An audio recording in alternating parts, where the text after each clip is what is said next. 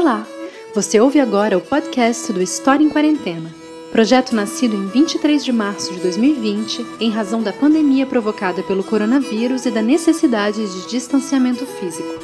A cada semana, nós propomos um tema que é apresentado por uma pesquisadora ou um pesquisador através do Facebook Live, além de organizarmos um debate semanal em torno deste mesmo tema. O áudio que você vai escutar foi extraído destes vídeos e pode apresentar pequenos ruídos devido ao formato inicial. Esperamos que esse podcast facilite o acesso a um conteúdo que consideramos muito importante. Eu sou Natália Guerelos e desejo a você uma boa escuta. Hoje você acompanha o debate especialmente realizado para a nossa 18ª semana, dedicada aos mitos da ditadura, usos políticos do passado. O título desse debate é A Ditadura para Além do Eixo Rio-São Paulo. Participam dele Alessandra Gasparotto, da Universidade Federal de Pelotas, Ayrton de Farias, do Instituto Federal de Educação, Ciência e Tecnologia do Ceará, Pedro Fagundes, da Universidade Federal do Espírito Santo, e Tiago Broni, da Escola de Aplicação da Universidade Federal do Pará. A mediação é feita por Paulo César Gomes, da Universidade Federal Fluminense, coorganizador do História em Quarentena. Bom, boa tarde, boa tarde, Alessandra, boa tarde, Pedro, boa tarde, Ayrton, boa tarde, Tiago. É, esse programa ali vai ser exibido no dia. E agora eu já esqueci, mas enfim. É, vai, ser, vai ser exibido à tarde, por isso, inclusive, eu estou falando boa tarde, embora ele esteja sendo gravado de manhã. Essa é a 18 semana do projeto História em Quarentena, que começou no dia 23 de março, é, com essa intenção de ter, desde o início, né, com a intenção de gerar algum tipo de diálogo, então, é, nesses tempos, enfim, que o, o, deveríamos estar confinados, né, enfim, nessa situação super complicada brasileira, né, situação política brasileira, que coincide uma péssima administração com esse momento de crise sanitária. Então, é, somos um grupo, na verdade, de seis pessoas que coordenam um projeto, pessoas de vários países, várias nacionalidades, que são Carlos Benito Trinidad, Lucas Pedretti, Melanie Tuluat, Natália Guerelos, Mariana Munhoz e eu, Paulo César Gomes. E desde o dia 23 de março, ao longo dessas semanas, a gente, a gente tem buscado discutir temas diversos, assim, né, da, da, da história, da política, da cultura, e buscando é, convidar pessoas, não só uh, da academia, não só historiadores, mas também uhum. de outras áreas, sobretudo das humanidades, embora a gente já tenha tido, inclusive, uma matemática, mas. Uh, e também ativistas políticos, uh, artistas, enfim, pessoas que, de alguma forma, lidem com conhecimento histórico nas suas áreas de atuação. Então, o debate de hoje ele faz parte da semana Mitos da Ditadura, Usos Políticos do Passado, em que cada dia a gente vai ter uma, um certo enfoque assim, na, na discussão. Né? Hoje, a questão é, principal é tentar perceber, tentar ouvir de vocês um pouco uh, sobre as especificidades da ditadura é, nas regiões, nas diferentes regiões do Brasil, porque a gente sabe né, que existe essa desigualdade também né, na forma como o conhecimento é produzido e divulgado no Brasil, em que acaba havendo uma predominância é, da produção do Centro-Sul. Né?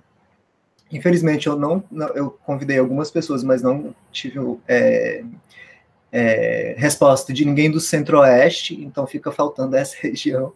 O ideal fosse que tivesse um de cada estado, né? Mas aí seria um, uma semana só de debate. Enfim, então, é, a conversa é muito, muito descontraída, vocês fiquem à vontade, assim, para fazerem as colocações que quiserem, é, perguntarem questões um para o outro que tenha, que tenha vontade. E, obviamente, a gente não vai falar só sobre as especificidades né, da região, mas também que vocês possam falar um pouco das suas é, pesquisas, né? Enfim, é, eu agradeço muito vocês terem aceitado o convite, a disponibilidade de tempo e a generosidade de compartilhar esse, esse momento aqui com a gente e com as pessoas que acompanham o, o, o projeto, vem acompanhando. Né? Tem alguns que a gente vê que estão lá desde o início, é, vendo todas as, as, todos os programas. É, eu vou começar é, pedindo que vocês falem brevemente, assim, só uh, onde vocês atuam, a, a, a, pesquisa principal, de maneira bem breve mesmo. Aí eu começo, vou começar pela Alessandro, pode ser? Gente, então boa tarde para todos e todas. Estou bem contente, agradeço ao Paulo né, e à equipe pelo convite. Meu nome é Alessandra, então, gente, eu sou atualmente professora do curso de História da Universidade Federal de Pelotas. E eu tenho pesquisado nos últimos anos sobre a questão dos movimentos camponeses, né? Nas lutas pela terra no pré-64 e também durante o período ditatorial. Então, tento pensar um pouco essas disputas por reforma agrária, tentando tanto tratar dos movimentos sociais, mas também da atuação do patronato rural, com um foco mais específico aqui no Rio Grande do Sul. Então, acho que é isso. Certo, obrigado, Alessandra. A Alessandra, curiosamente, é a única que eu não conheço pessoalmente, então é um prazer, mesmo que virtualmente. Né? Espero que em algum momento a gente se encontre pessoalmente. Ayrton, você pode falar, por favor?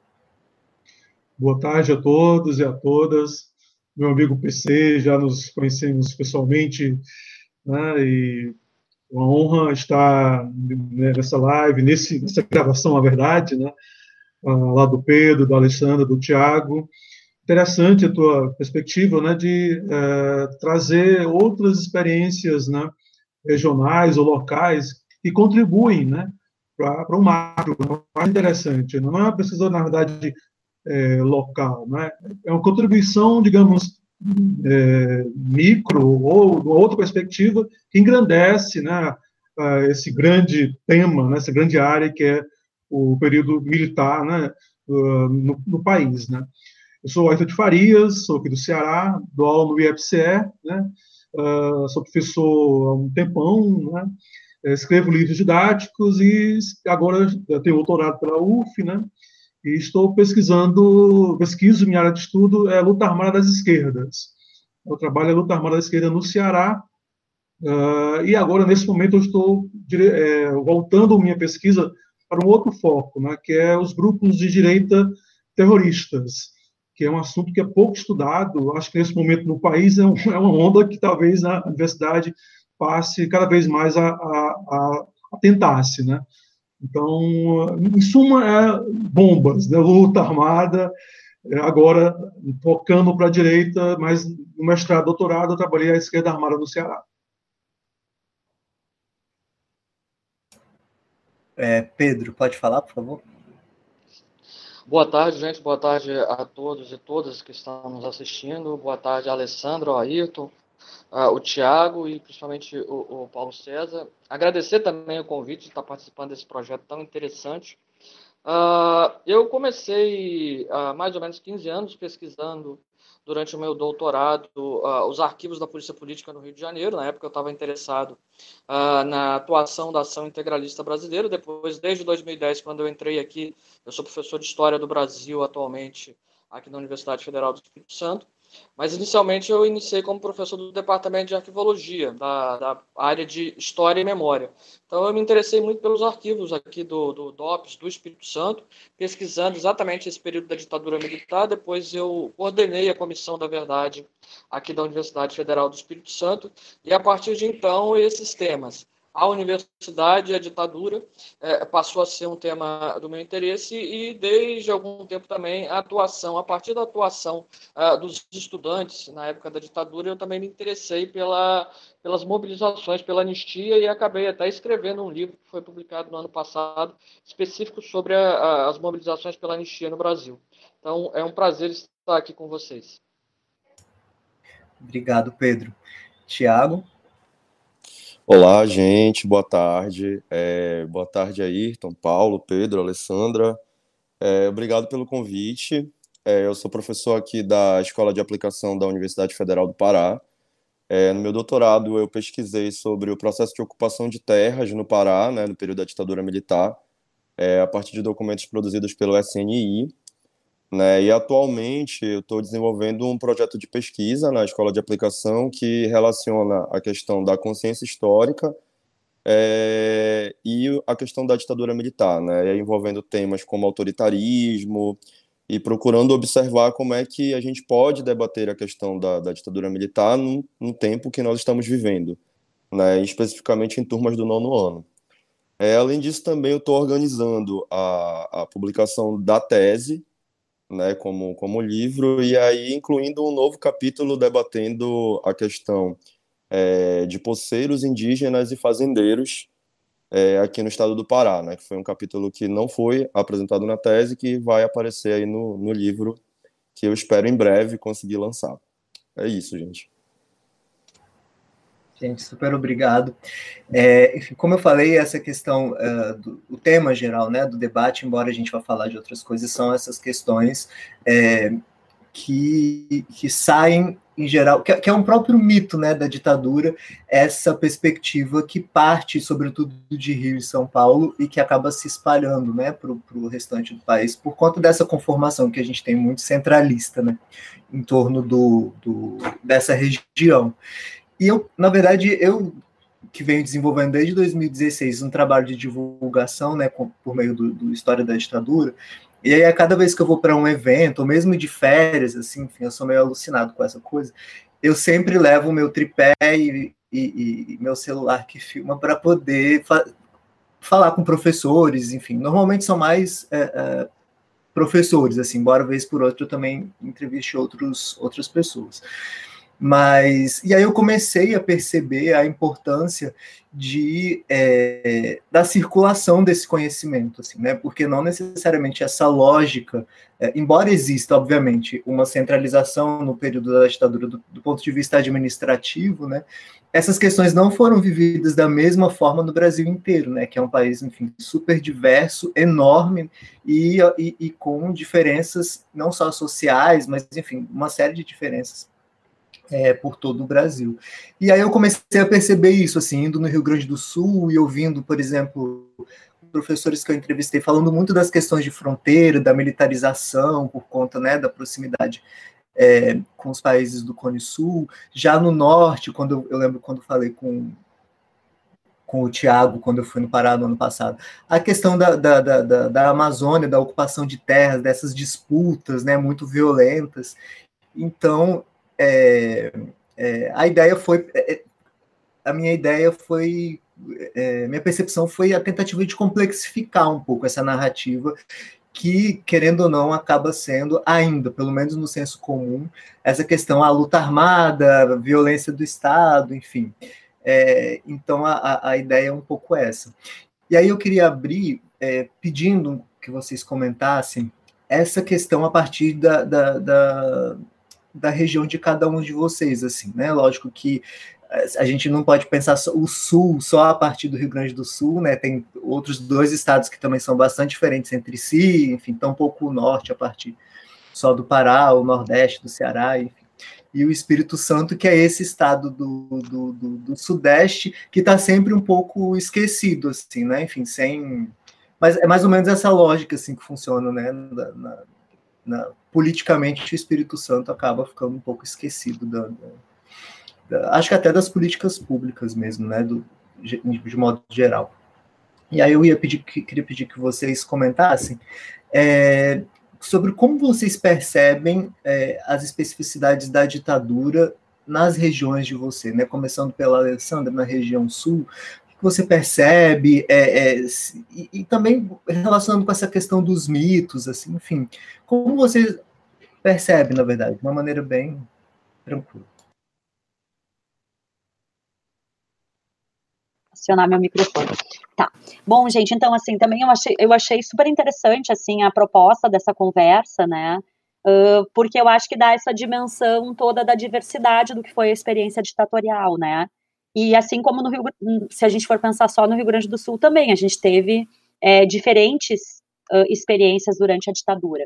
Mas tem algumas especificidades do Estado que elas são, são é, bem importantes para compreender todo o contexto e que estão relacionadas ao próprio pré-64, né? Então, a gente está falando de um Estado, né? O, o João Goulart era gaúcho, né? Começa sua trajetória política no Rio Grande do Sul, do PTB, então, é um estado que vai ter uma presença PTBista bastante forte e que vai ser marcado pelo governo do Brizola, né? O Brizola foi governador do Rio Grande do Sul entre 58 e 62, e é justamente nesse período que a gente vai ter todo o episódio da campanha da legalidade, né? E é interessante porque a legalidade, né, enfim, seus desdobramentos, que acaba garantindo então a posse do Jango, ela marcou uma inflexão muito grande no governo do Brizola, né? Ele passa a adotar uma postura mais radicalizada, né? E aí a gente pode falar, ele, ele encampou duas grandes multinacionais, né? Norte-americanas que eram subsidiárias de serviços de luz e telefone. Ele fomentou também a criação uh, de movimentos e associações sem terra, né? E promoveu duas desa grandes desapropriações de terra. E, e isso representou, né? Toda essa política do Brizola, ela representou uma ruptura sem precedentes, né, entre essa certa tradição conciliadora do PTB e a partir de, daí as principais frações de classe dominante, as suas entidades representativas, elas vão constituir uma frente de oposição muito articulada e com muitos recursos, que vai levar então uh, à eleição do Meneghetti, que é um cara do PSD e que é o, o sucessor do Brizola. Então, o que, que eu quero chamar a atenção para isso, né? que nesse processo uh, o discurso anticomunista ele assumiu um papel muito grande aqui no estado, justamente por conta desses tensionamentos, né? Esse discurso ele foi influenciado também pela cúpula da Igreja Católica. Nós tínhamos o nosso arcebispo, é o Dom Vicente Scherer, que é uma figura que merece um super estudo, assim, não tem uma biografia sobre ele, uh, e ele atuou muito, né? Uh, então, esse medo do comunismo, esse discurso, ele foi muito potencializado ao mesmo tempo em que a força do PTB, do brisolismo, ela também estava muito enraizada no, no, Estado. Então, assim, nesse sentido, o discurso que o golpe foi articulado para salvar o Brasil do comunismo, né, esse mito, aqui no Rio Grande do Sul, ele teve aderência de muitos setores da população, que já conviviam alguns anos com um ambiente de muito conflito e de disputas muito acirradas, né. Então, assim, houve uma construção de um discurso sobre o Brizola no pós-golpe, que ajudou também a sedimentar essa ideia. E é bem interessante porque não era um discurso que, que apresentava o Brizola só como subversivo, mas também como corrupto, né? Se a gente investiga os principais jornais, assim, da grande imprensa gaúcha, claro, no imediato pós-golpe, uh, se tenta colar uma pecha de subversão e de corrupção no Brizola uh, muito, muito intensa, né? Então, assim, justamente por conta dessas grandes mobilizações, né, para a gente ter uma ideia, a gente é um tema super pouco pesquisado, mas as lutas pela terra no Rio Grande do Sul, elas foram muito intensas no período, né? Nós tivemos mais de 100 associações de sem terra espalhados por todo o estado do Rio Grande do Sul. Então a gente está falando é, não só do sem terra, mas assim o grupo dos 11, uma série de outros grupos assim que se espalharam pelo interior do estado. E isso obviamente causou uma série de conflitos, né, de disputas políticas que vão então, né, enfim, se materializar também nesse, nesse momento do pós-golpe, né? E isso faz também com que a repressão que foi desencadeada no Rio Grande do Sul logo após o golpe, ela fosse muito intensa, né? Claro, principalmente contra militantes do Grupo dos Onze, do Master, militares legalistas, PTBistas, né? Mas o Estado foi marcado por muitos expurgos, por muitas cassações e também algumas tentativas de resistência. E, e eu acho que outro ponto fundamental, assim, para a gente entender o Rio Grande do Sul, assim, e que também está relacionado a um mito, uh, justamente essa ideia de que a repressão só atingiu supostamente subversivos e que ela se, teria se concentrado nas grandes capitais, como Rio e São Paulo, né? Então, assim, é importante que a gente enfatize, uma ditadura, ela sempre atinge toda a sociedade, né? Uh, é óbvio que os órgãos de informação, de repressão, eles tinham alvos preferenciais ou específicos, mas cada vez mais os estudos eles têm evidenciado a dimensão e o alcance dessa repressão, né? E aí pensado na repressão à população indígena, a questão dos camponeses e camponesas, a população negra, né? Então, essa ideia de que a ditadura só perseguiu quem estava fazendo agitação ou quem era comunista, ela é falsa, né? E também é falsa essa ideia que a repressão só se concentrou nas grandes cidades, né? Os estudos aqui no Rio Grande do Sul, eles têm mostrado muito isso. Então, assim, especialmente por conta da nossa especificidade, por ser uma região de fronteira, né? Ou seja, era uma rota de exílio importante, muitos perseguidos políticos, eles fugiam do país através das nossas fronteiras, né? Se a gente for pensar, por exemplo, o Uruguai, que foi o principal destino dos exilados brasileiros no pós-golpe, a gente consegue perceber um pouco esse trânsito. E tem um elemento que que uma lei de 68, ela elencou 68 municípios do Rio Grande do Sul como áreas de segurança nacional, sendo que 21 uh, eram situados no Rio Grande do Sul e quase todos em regiões de fronteira. E, bom, e, e aí, o que, que acontece depois disso? Essas cidades, elas passaram a ter um controle muito maior, né? Então, havia toques de recolher, muitas ações de espionagem da, uh, e repressão uh, tiveram impactos diferentes no nosso estado, né? Então, é, as, essas cidades passaram a ter interventores, né? Elas foram palcos de muitas ações vinculadas às conexões repressivas.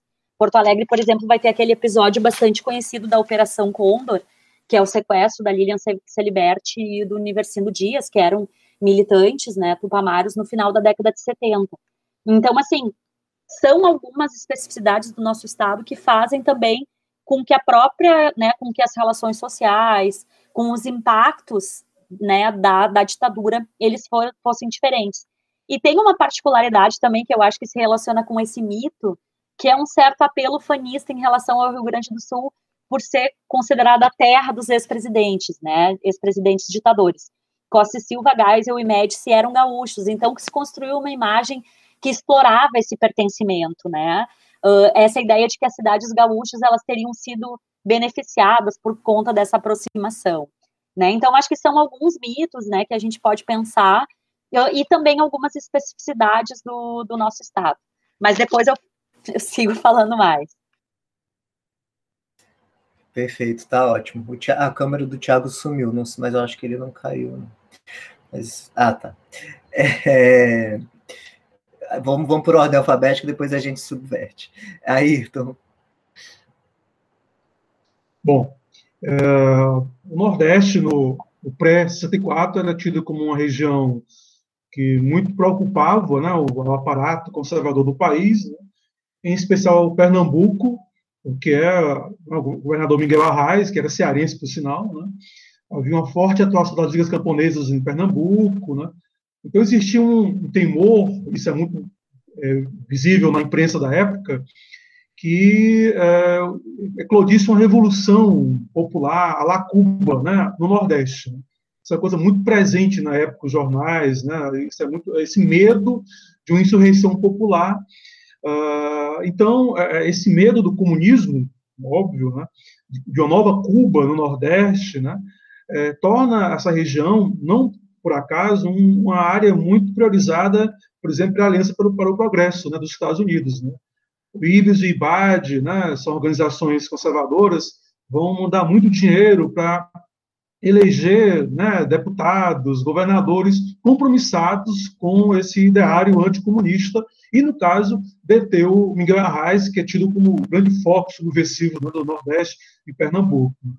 No Ceará, né, é, é, com apoio né, dinheiro né, do IBES, do IBAD, né, é com esse medo do comunismo que os grupos conservadores, que até então se, né, se batiam pelo comando do Estado, né, que é uma terra marcada pela violência, morte, né, uma violência, uma política muito é, truculenta. Né? Para você ter ideia, em 54, na eleição daquele ano, né, durante o processo eleitoral foram mortos mais de 12 pessoas, disputas né, políticas. Né? Então, é uma região muito pautada pela violência. Então, mas o temor do comunismo leva esses grupos a eh, se unir, esses grupos conservadores, na chamada União pelo Ceará, que vai eleger, então, em 62, um governador, um coronel do Exército chamado Virgílio Távora. Então, Távora é eleito governador, e ele é o governador do, do Estado quando né, do golpe militar. Só que o Távora, curiosamente, sendo um militar, uma oligarquia muito conservadora, ele tem uma relação muito cordial com o João Goulart. Isso é interessante, né? É algo muito distinto, né? Porque os dois foram deputados né, nos anos 50 no Rio de Janeiro, e eram jovens, eram solteiros. Então, então embora o João Goulart fosse um homem de centro-esquerda, digamos assim, ou ligado ao getulismo, né? E o, o, o, o Tavra, um conservador, se tornaram muito amigos. Né? E aí, quando o Tavra está no governo do Ceará, há um grande apoio do João Goulart com recursos, com pesquisas, com verba, para que o Ceará inicie o seu processo de industrialização. Porque o Ceará, até os anos 60, é um estado ainda basicamente agrícola, né, pecuarista, pequena indústria. É nos anos 60, com o Távora, que inicia-se realmente no Ceará um processo efetivo de, né, de, de industrialização. Né? E para isso é fundamental o apoio do, do, do João Goulart. Né? Uh, além disso, o Távora ele tem na sua equipe pessoas de esquerda. Isso é curioso. Né? Ele quer, em especial na educação, porque o Ceará tinha um, um imenso percentual de analfabetos, né? e se o Estado vai se industrializar, é preciso ter um mínimo né, de educação formal. Né? Uh, e aí, quando o golpe acontece, mesmo Távora sendo alguém militar, conservador, ele quase cai. Ele quase cai pelos laços que ele tinha com o João Goulart, o Jango, e por ter técnicos comunistas, né, aspas, na, na sua equipe né, de, de governo. Né? E ele, porém, consegue escapar. É, e para isso é muito importante o apoio do Castelo Branco, né, que é o general golpista, né, que é uma coisa que, como a colega falou, Alessandra, é, os, os, presidentes gaúchos, né, também tem no Ceará essa questão de ter um presidente cearense, né, é, no comando do país, né, é uma coisa mu muito exaltada na época, e como o Távora é amigo do Castelo, ele vai conseguir, né, de forma habilidosa, escapar. Só que tem que mostrar né, fidelidade à revolução, ao golpe. Né? E aí, então, o Ceará é o primeiro local do Brasil, antes mesmo do AI-1, né, a caçar mandatos. Né, isso é uma coisa, isso mostra né, toda a, a, como o envolvimento, toda a preocupação do Távora em mostrar-se fiel né, ao regime, né, que estava sendo recém-implantado no país. Né. Ao mesmo tempo, há uma caça às bruxas, né, sistemática perseguição às esquerdas, né, ou a pessoas que eram inimigas do governo, nem fosse de esquerda, muitas vezes, e é, há especialmente um impacto muito grande em relação aos comunistas, porque existia uma, uma crença muito firme no esquema militar do João Goulart, né, que o golpe ia, se fosse tentado, né, a, o, governo ia resistir. Né. Na verdade, o esquema militar, a resistência é muito pequena, né, é pífia, e a esquerda vê-se em, em lençóis. Né. É, havia no Ceará, uma, até então, uma forte influência do PCB, era o grande partido de esquerda, né, que vive uma espécie de semi-legalidade, né, uh, era conhecido publicamente, né, que eram os comunistas, e claro, com o golpe esse pessoal vai, né, vai estar em apuros, vai fugir, vai buscar né, escapar à repressão. Uh, e uh, quando, como o PCB se posiciona contra a luta armada, né, isso indigna muito, especialmente os, os jovens militantes, porque já também uma discussão no Ceará, como no Brasil, né, de um projeto né, revolucionário armado, uma forte influência de Cuba. Né? São grupos pequenos, né, discussão muito embrionária, mas com o golpe essa questão se aguça ainda mais. Né? E, e, os militantes mais jovens eles exigem é, que o partido tenha outra postura, que não aquela a ideia da oposição institucional né, que o PCB acabou defendendo no país todo. Né? Uh, então, esse, há uma enorme discussão, inclusive, eles fazem uma espécie de conferência secreta e quase os militantes se agridem fisicamente. Né? Tal o, acirramento, né? tal a indignação que há por parte de um grupo mais radical que não aceita né, nada que não seja a luta armada. Então, esse, esses grupos, esses, grupos, esses jovens, vão deixar o PCB, é algo traumático para eles, né? porque havia uma, uma forte crença no partido. Né? Esse Jorge Ferreira tem um trabalho que eu acho maravilhoso, né? a fidelidade que tinham os militantes ao Partido Comunista. Né? Não é a os sacrifícios que eles né, aguentaram, questões pessoais, é, familiares, né? a fidelidade que eles tinham em relação ao partido era, era enorme. Né? E a frustração de deixá-los é, é, algo também enorme. Né? Então, eles começam a abraçar o PCdoB, que passou a se organizar no Ceará após o golpe, só que o PCdoB tem um projeto muito, digamos, embrionário, né, secreto, de levar a guerrilha para o Araguaia, e aí o colega o Tiago depois pode falar isso com, né, com maior profundidade. Muitos cearenses vão para o Araguaia, né, um, não sei percentualmente, mas um dos estados que mais mandou militantes foi o Ceará, porque o PCB ele se organizou aqui no pós golpe e havia é, uma crença, né, uma certa proximidade com o Maranhão, com o Piauí, com o Pará. Então, é uma área né, é, de, em que militantes eram treinados né, e depois enviados para, para o norte, né, no caso, para, para o Araguaia. Isso é uma coisa que, aliás, ainda não foi estudado com afinco, né, ao meu ver. Né, os cearenses que se deslocaram né, em peso para, para o Araguaia, para o norte, nessa guerrilha. Né? Só que, como esse projeto do Araguaia é uma coisa né, que a direção mantém em segredo, poucos militantes sabem, há uma forte pressão de, dos jovens, né, ex-integrantes do PCB, de luta armada. Eles, ah, eles querem que a revolução é iminente, né, não, não há tempo a perder. Uh, então, esses, esses, militantes que deixaram o PCB foram para o PCdoB, deixam também o PCdoB, mantêm contatos com Marighella e vão organizar no Ceará a LN. A LN no Ceará é organizada em 68, né, uh, ao mesmo tempo que também é organizado o PCdoB, perdão, o PCBR, né, foram os dois principais grupos de esquerda que vão atuar no Ceará no final dos anos 60. Então, eles passam a ver, fazer assalto a banco, sequestros, houve sequestro no Ceará, inclusive, né? assalto a, a carro pagador de, de empresas, né? A carros da, da, empresa Souza Cruz e cigarros, né? Então, há uma atuação no Ceará desses grupos muito interessante, né? Que, que questiona o mito, né? De que a luta armada ficou restrita, basicamente, ao Sudeste, né?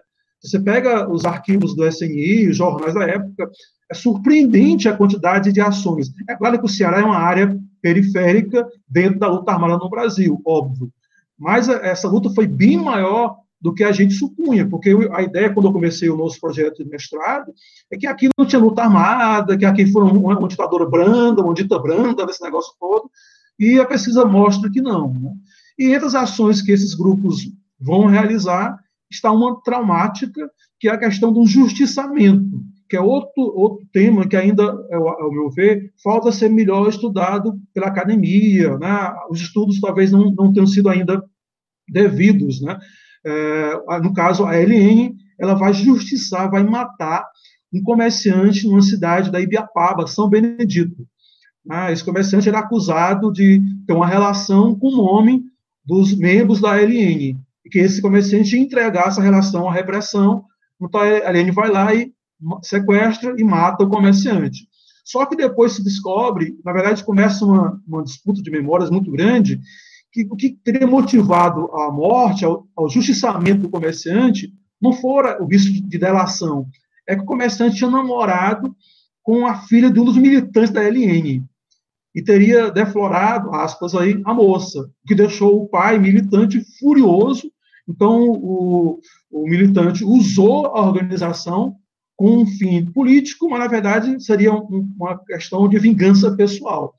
E aí, a partir desse caso do Benedito, né, chamado, começa as quedas, a LN vai sendo Ceará desbaratada e criou-se um trauma enorme para a esquerda cearense. Né? São Benedito virou um trauma, porque uma questão política que marcou o início, digamos, o fim da luta armada no Estado, teria, na verdade, uma razão aparentemente pessoal. Sobre isso há discussões, né? No trabalho nosso de mestrado eu discuto isso, né? Falo as várias versões, os choques de memórias que esse episódio trouxe para, para a esquerda cearense. Bom, falei muito, né? É, seria isso basicamente para começo de conversa e mais uma vez honrado pela, pela presença nesse debate tão, tão legal, tão maravilhoso, né? Numa terça-feira, né? De manhã tarde, né? Obrigado, Ayrton. E, no, e, em Fortaleza tem aquele monumento, não sei como se chama, em homenagem ao Castelo Branco, é, aquela coisa que fica ali perto de. Aquele monumento enorme do Castelo Branco. É, é um é, mausoléu. Mausoléu. Onde ele está enterrado, né? É, é, inclusive vizinho à sede do governo do Ceará, no Palácio da Abolição. Né? Em Fortaleza há vários monumentos que relembram o Castelo Branco. Uh, inclusive, a Universidade do Ceará, UFC, ela tinha um castelo, um auditório cujo nome era Castelo Branco. Foi mudado, inclusive, depois, né? Avenidas que lembram, há toda uma memória né, é, oficial aqui no Estado, exatamente pelo fato de ser um cearense que chegou né, ao comando do país. Né? Só que aí se esconde né, outras questões. Né? Por exemplo, no governo Castelo Branco já houve morte no Ceará. Né? Um operário da, da companhia ferroviária é, que foi torturado e morto, né? Perseguições, né? Essa memória é, é muito incômoda, né? Os grupos conservadores não gostam muito de falar sobre essa questão de que há uma herança de que um presidente, na verdade, o primeiro ditador do país foi cearense. Se exaltam a presidência, mas se esquece que era um ditador. Né? Certo. Perfeito. Pedro, Isso. É, é, eu penso que as especificidades aqui do Espírito Santo são, são inúmeras. Primeiro, ele é um estado muito pequeno, é, com a população também é, muito reduzida. Entretanto, a gente está localizado no, no, no, centro econômico político do Brasil, digamos assim, que é a região sudeste. Então, se comparado, obviamente, a Minas Gerais, São Paulo e Rio, a, a, a nossa presença em qualquer tipo de, de arena, seja política, econômica, cultural, é, é relativamente é, menos é, impactante. Entretanto, é, isso não nos privou, não nos é, permitiu passar completamente, é, digamos assim, imunes ao que foi a repressão política durante a ditadura militar brasileira. E esse aspecto é um aspecto muito interessante, eu começo logo por ele, por quê?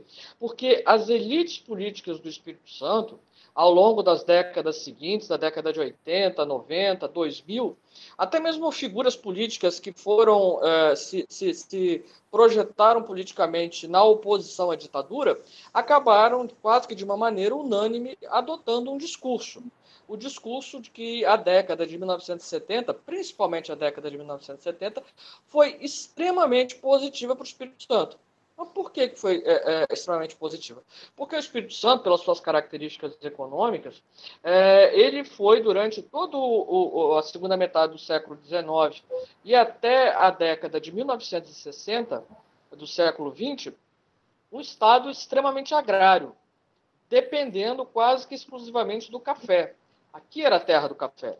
O café começou a ser plantado aqui na época do Império. Ah, durante a Primeira República, ele trouxe muita riqueza e fez com que a elite política agrária do sul do Espírito Santo dominasse a política capixaba. Veio a década de 1930.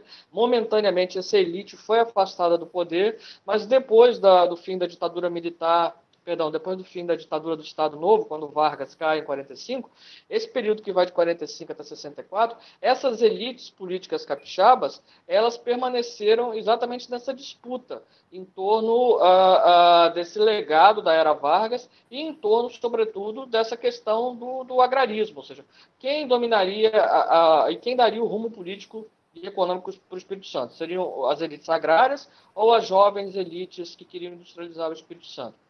Vem o golpe de 64 e aqui, como em todos os lugares do Brasil, é, ocorreram marchas da família com Deus pela liberdade para comemorar o golpe. Houve uma, uma comemoração muito grande, se eu não estou enganado, no dia 19 de abril, quando o, o, o, Castelo Branco toma posse, a cidade faz festa, soltam fogos, as igrejas é, badalam os sinos, as associações comerciais, os grupos empresariais publicam notas nos jornais é, saudando o, a, a, a, golpe, a queda de Goulart, inclusive isso é interessante, porque a partir da queda de Goulart, vários projetos que haviam sido pensados nos anos anteriores começam a ser inaugurados aqui no Espírito Santo. Há, há, uma, há um momento aqui, que é uma palavra muito específica do Espírito Santo, mas que sintetiza isso que eu estou falando, que é um processo de erradicação dos cafezais. Qual era a ideia? Acabar com os cafezais, cortar, jogar no chão os cafezais, para forçar a população rural a ir para as cidades, para a Grande Vitória, que na época é, ainda não era o grande centro urbano e econômico e político do Espírito Santo. Então, por que vir para a Grande Vitória? Porque aqui na região da Grande Vitória começaram a ser instaladas várias plantas industriais. Por exemplo, o Porto de Tubarão ele é inaugurado em 1966, apesar de ter sido pensado durante o governo é, é, Goulart, ele é inaugurado em 66. A, a, Companhia Vale do Rio Doce, ela se instala aqui no, no, Espírito Santo a partir da década de 60, no final da década de 60. Outras grandes companhias, outras grandes empresas, tanto públicas quanto privadas, como a Aracruz Celulose, por exemplo, começam a, a inaugurar suas plantas no início da década de 1970. E esse período aqui, que coincide com o que no Brasil inteiro se chama de milagre econômico brasileiro, aqui no Espírito Santo ficou conhecido como ah, o período dos grandes projetos. Então, a história do Espírito Santo se dividiria entre antes e depois da, do início da década de 70, com os grandes projetos. O Espírito Santo Agrário, atrasado e etc., foi deixado de lado, e a partir dessa intervenção do Estado e a partir da, da, da atuação em conjunto com grandes empresários, grandes empresas multinacionais, o Espírito Santo decolou economicamente para se tornar um dos estados economicamente mais bem equilibrados da atualidade. Então, as elites políticas e econômicas capixabas, através, como eu falei, das suas associações, eh, da FINDES e de vários outros eh, eh, interlocutores, sempre trabalharam com essa ideia. A década de 70 foi muito importante para o Espírito Santo. Esse discurso, ele para ser aceito para a sociedade, ele teve que silenciar em relação a um outro aspecto muito importante da história do Espírito Santo, que era pouquíssimo discutido, era pouquíssimo divulgado, ficava restrito a alguns é, é, grupos de ex-militantes, que era o quê? A repressão política que existiu no Espírito Santo.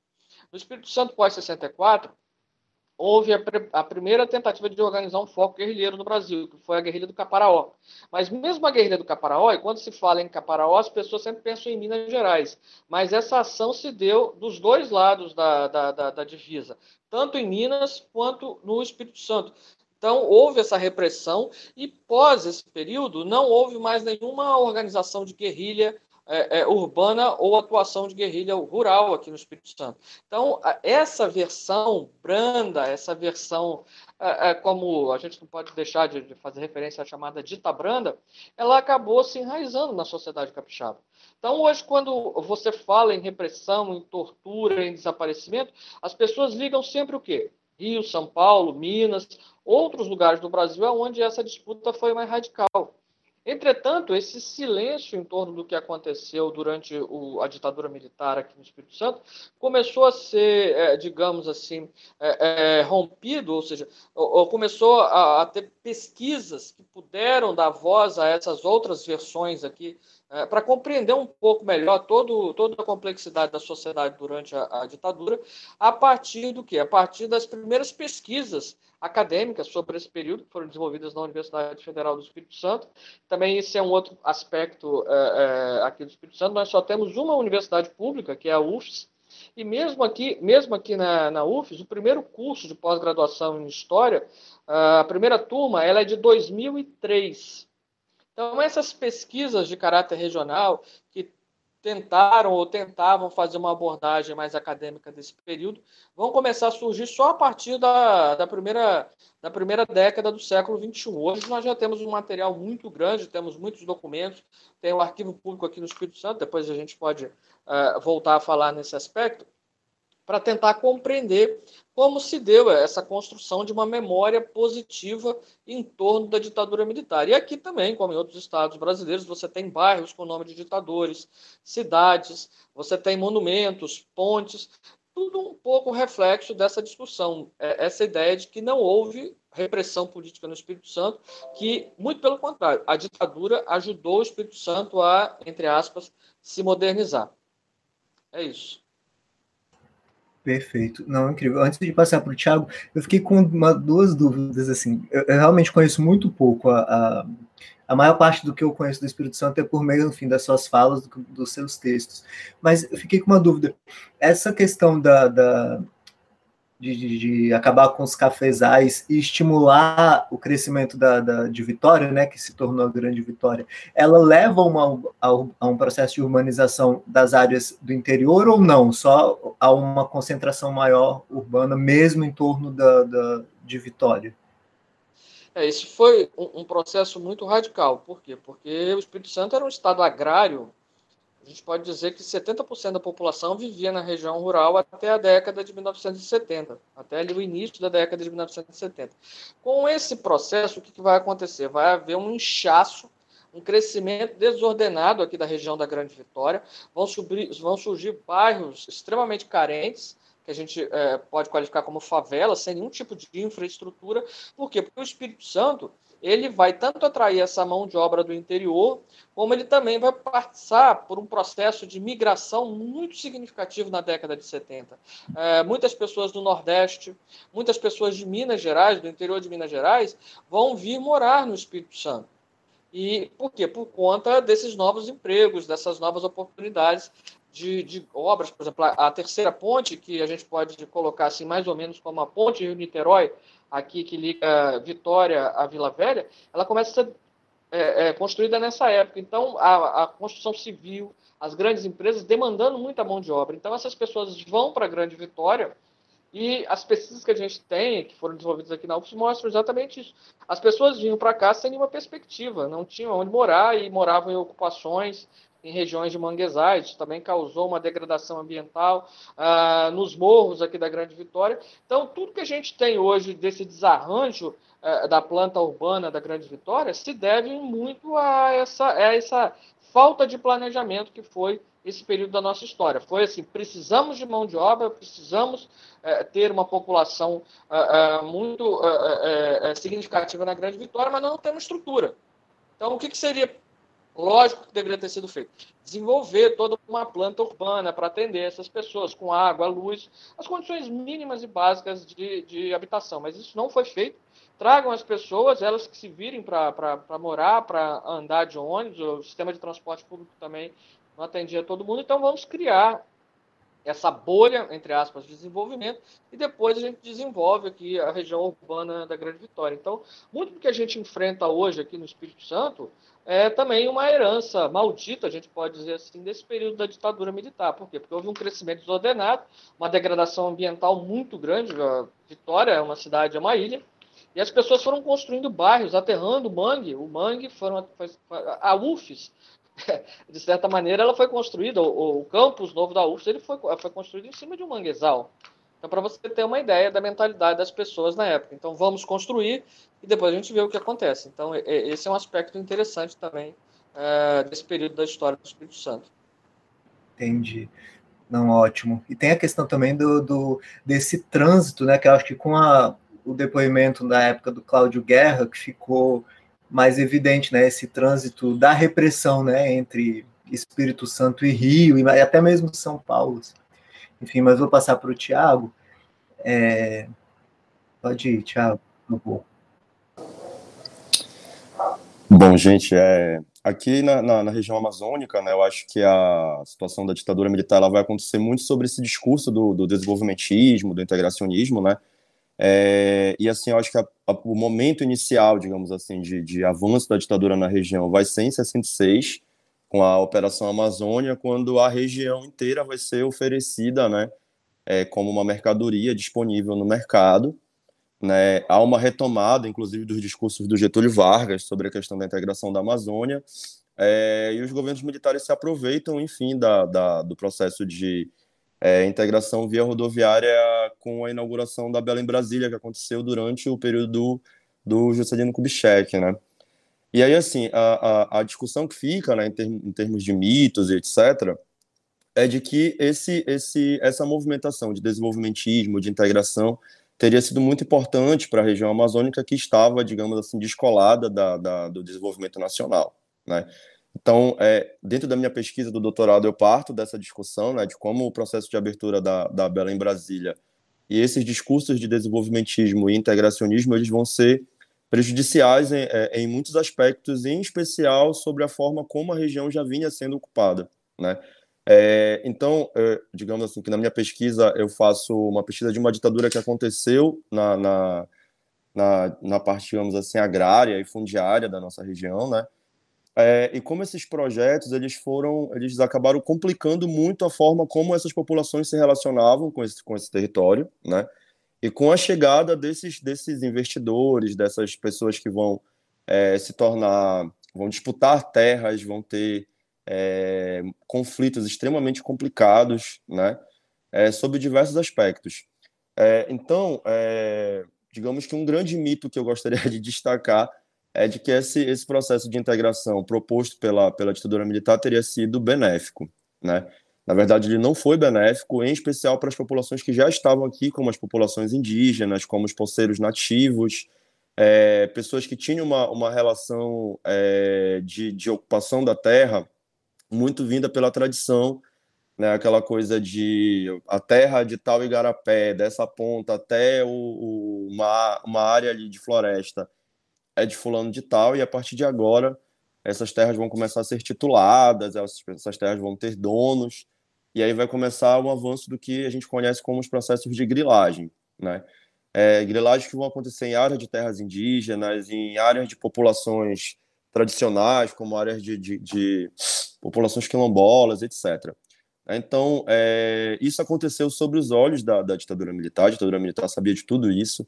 É, o SNI, em especial, produziu muita documentação sobre isso, né? tanto que é, são relatórios gigantescos, dando toda a dimensão desse processo de, de, de conflitos agrários, né? É, e modos de abafar esses conflitos. Né? É, abafar esses conflitos para que os investidores continuassem desejando investir na, na região amazônica. Né? É aí nesse momento que são criados aqueles discursos de terras sem homens para homens sem terras para estimular a vinda de, de imigrantes da região Nordeste, do Centro-Sul, é, em especial do Espírito Santo, né? A gente vai ter muitos casos de imigrantes vindo do Espírito Santo para cá, para o estado do Pará, né? Então, para se conseguir mão de obra barata para essas áreas que vão é, é, surgir grandes fazendas aqui, na, na, aqui no estado do Pará, em especial, que é o meu foco, né? Mas não somente aqui em todos os estados praticamente da, da, da região amazônica, em especial Pará, o Amazonas e o Acre. Né? São, são três é, focos, digamos assim. Além da, da do, do, dos territórios federais de Roraima e Rondônia, né? na época também vão ter, vão ter muito estímulo de, de, para que empresários viessem para essa região. E aí destacar um ponto que é, que é o seguinte, é, esse processo de integração que, que, que a ditadura militar propõe, digamos assim, é, ele vai proporcionar o encontro de fazendeiros, de empresários, por exemplo, com populações indígenas, né? É, e a omissão, por exemplo, do, do, tanto do SPI anteriormente quanto da FUNAI posteriormente, é, vai levar à morte de muitos indígenas aqui na região, e tudo isso sendo registrado em relatórios do SNI. Né? Então, o SNI sabia, por exemplo, da, da, mortalidade, da grande mortalidade em função de doenças dos paracanãs aqui no estado do Pará, né? e simplesmente não fez absolutamente nada. É, essa é uma questão que eu estou pesquisando agora né, para o livro, é, de destacar de como poceiros nativos e populações indígenas sofreram bastante com esse discurso da integração. Então, se dizia que era importante que essas populações indígenas fossem integradas a, a, a, ao nacional, digamos assim, ao restante do Brasil, deixassem de ficar isoladas, é, como se isso fosse uma coisa positiva e de fato não foi, né? É, na verdade, o contato com, com, com o, o homem branco, digamos assim, é, e o fato de não haver uma política sanitária acabou proporcionando a morte dessas populações é, indígenas.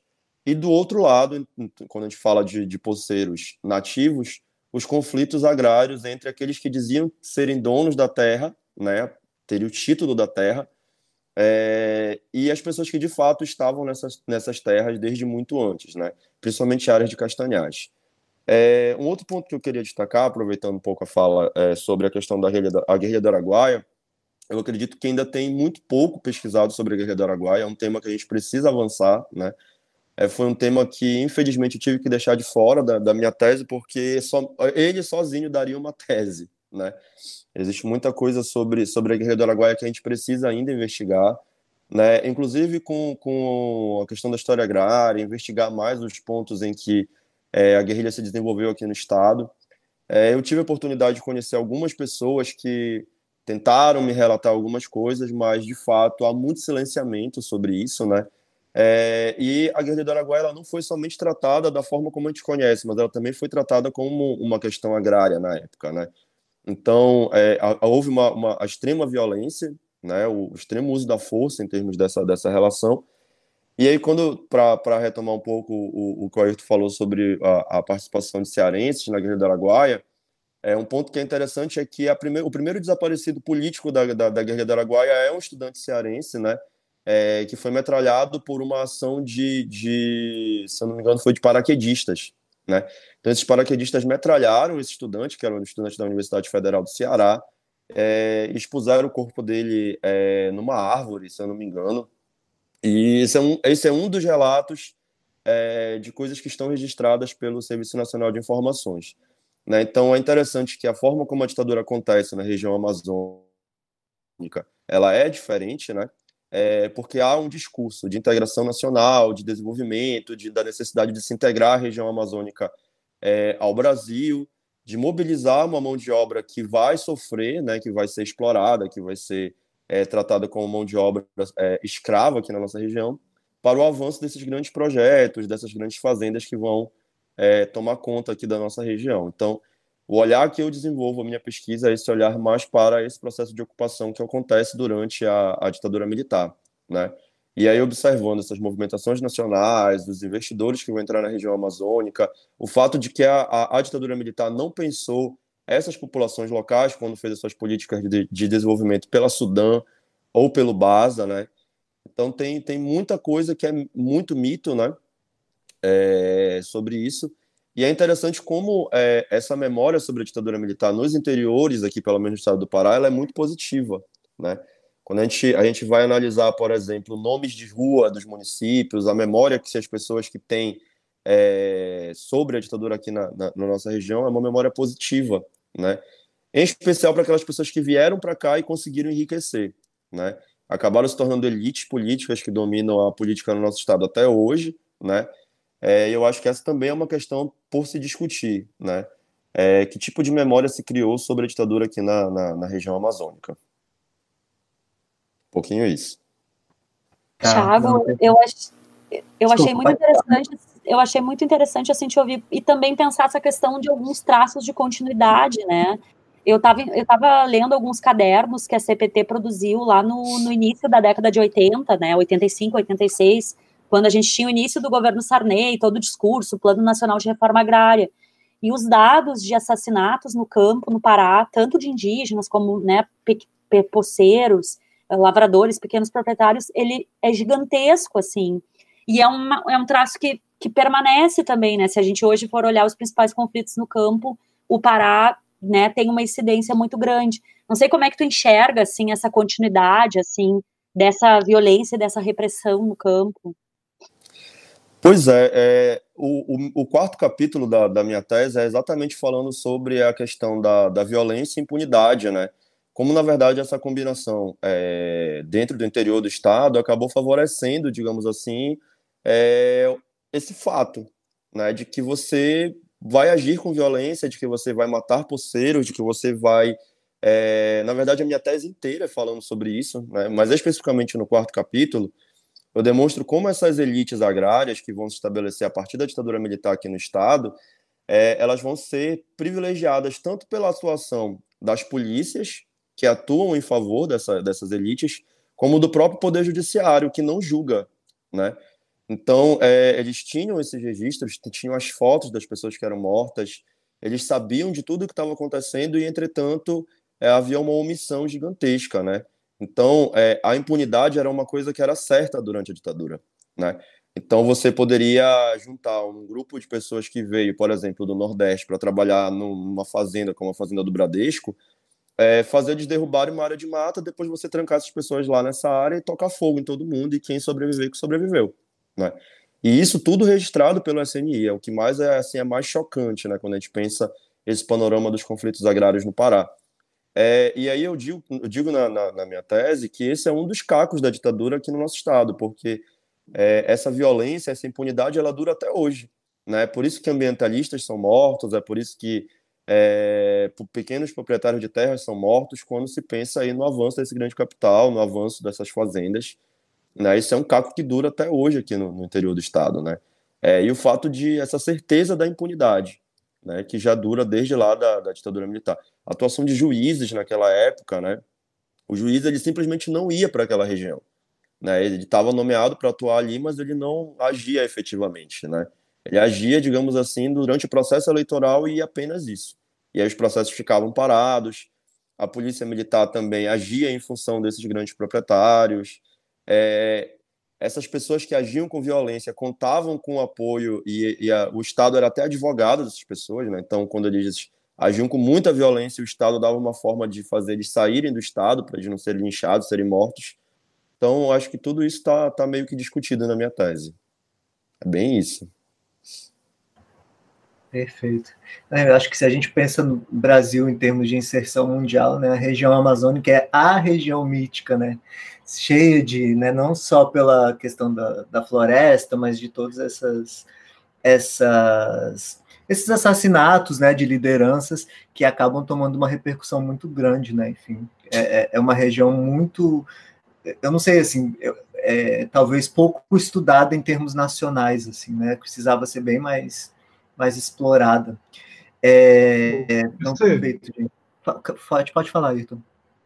É, só uma contribuição que eu achei dos colegas é interessante, né? Como o Espírito Santo, né, Rio Grande do Sul no Pará, essa exaltação do período né, militar. E no Ceará é interessante que é um pouco diferente, pelo que eu estou notando, sabe?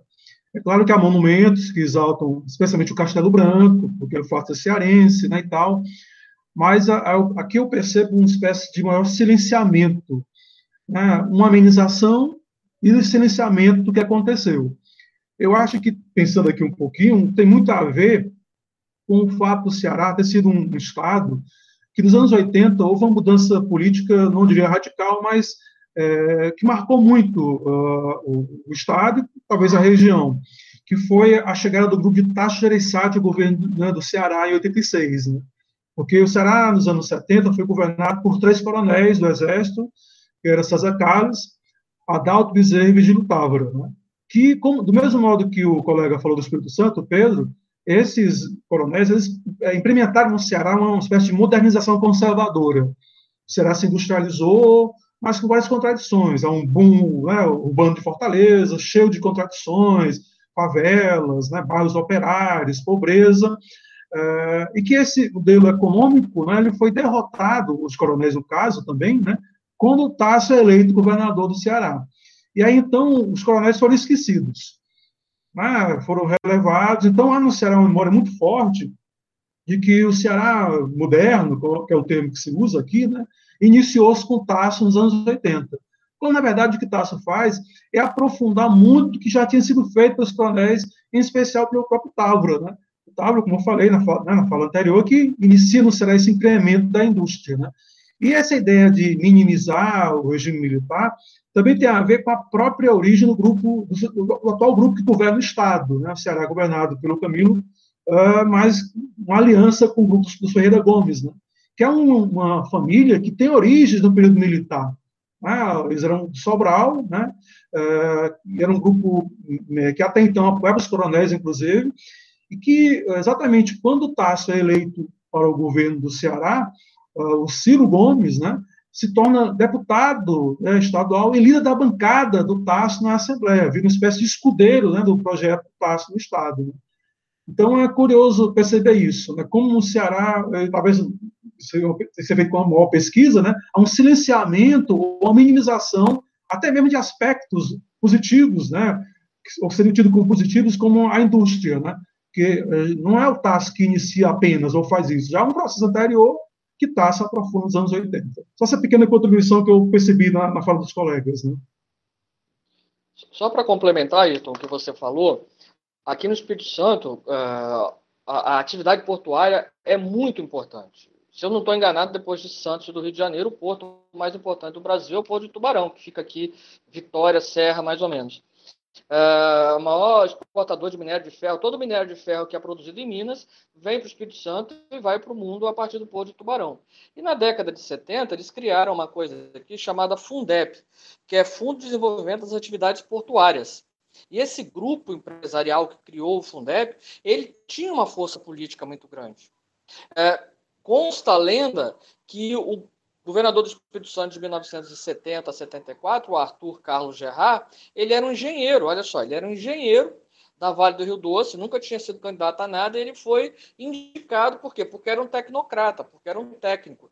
E esses grupos empresariais, eles permaneceram unidos, apesar do fim da ditadura militar, apesar da reconstitucionalização do Brasil, nas décadas de 70, 80 e até a década de 2000, eles continuaram unidos. Inclusive, o Paulo Atung, que foi por muito tempo a grande liderança política do Espírito Santo, pós 1985, ele era ligado a esses grupos. Então, de certa maneira, você falar mal da ditadura, você falar que houve repressão na, na ditadura do Espírito Santo, era você ir contra é, esse mito é, é, dos grandes projetos e do crescimento econômico do Espírito Santo, exatamente nessa época, como eles gostam de falar, do regime militar. Perfeito. Nossa, interessantíssima essa troca.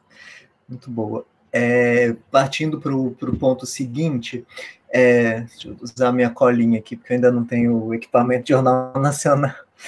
É, pensando nesse momento que a gente vive, né, tipo de negacionismos, é, distorções do passado e mesmo apologia, né, de, de violações aos direitos humanos de maneira geral, é, e aí pensando nas pesquisas de vocês também, né, no que vocês vêm desenvolvendo ao longo desse, desses últimos anos, quais são os principais avanços que vocês veem é, nessa área, né, em termos de historiografia, não só da, das pesquisas individuais, mas da, das suas pesquisas inseridas é, numa historiografia mais ampla, assim, isso justamente para se contrapor, mostrar como é, as pesquisas são muito sólidas, né? A gente sabe que a historiografia do Brasil tem avançado muito, mas e que, e, e, que, e que ao mesmo tempo a gente vem convivendo com esses discursos, assim, em resumo, negacionistas. Assim. Posso começar pelo Pedro agora? Sim, uh, eu, eu, penso que uma das características mais interessantes da, do período dos 50 anos do golpe, da, da, da efeméride de 2014, foi o surgimento de uma série de trabalhos, sejam dossiês de revistas, sejam livros mesmo, publicados a partir de grupos de pesquisa, a partir de pós, programas de pós-graduação em várias universidades brasileiras, nas, em todas as regiões do país. Se você for fazer um levantamento bibliográfico, você vai ver que surgindo trabalhos sobre a região norte, o centro-oeste, o nordeste, o sul e o sudeste, não precisa nem falar.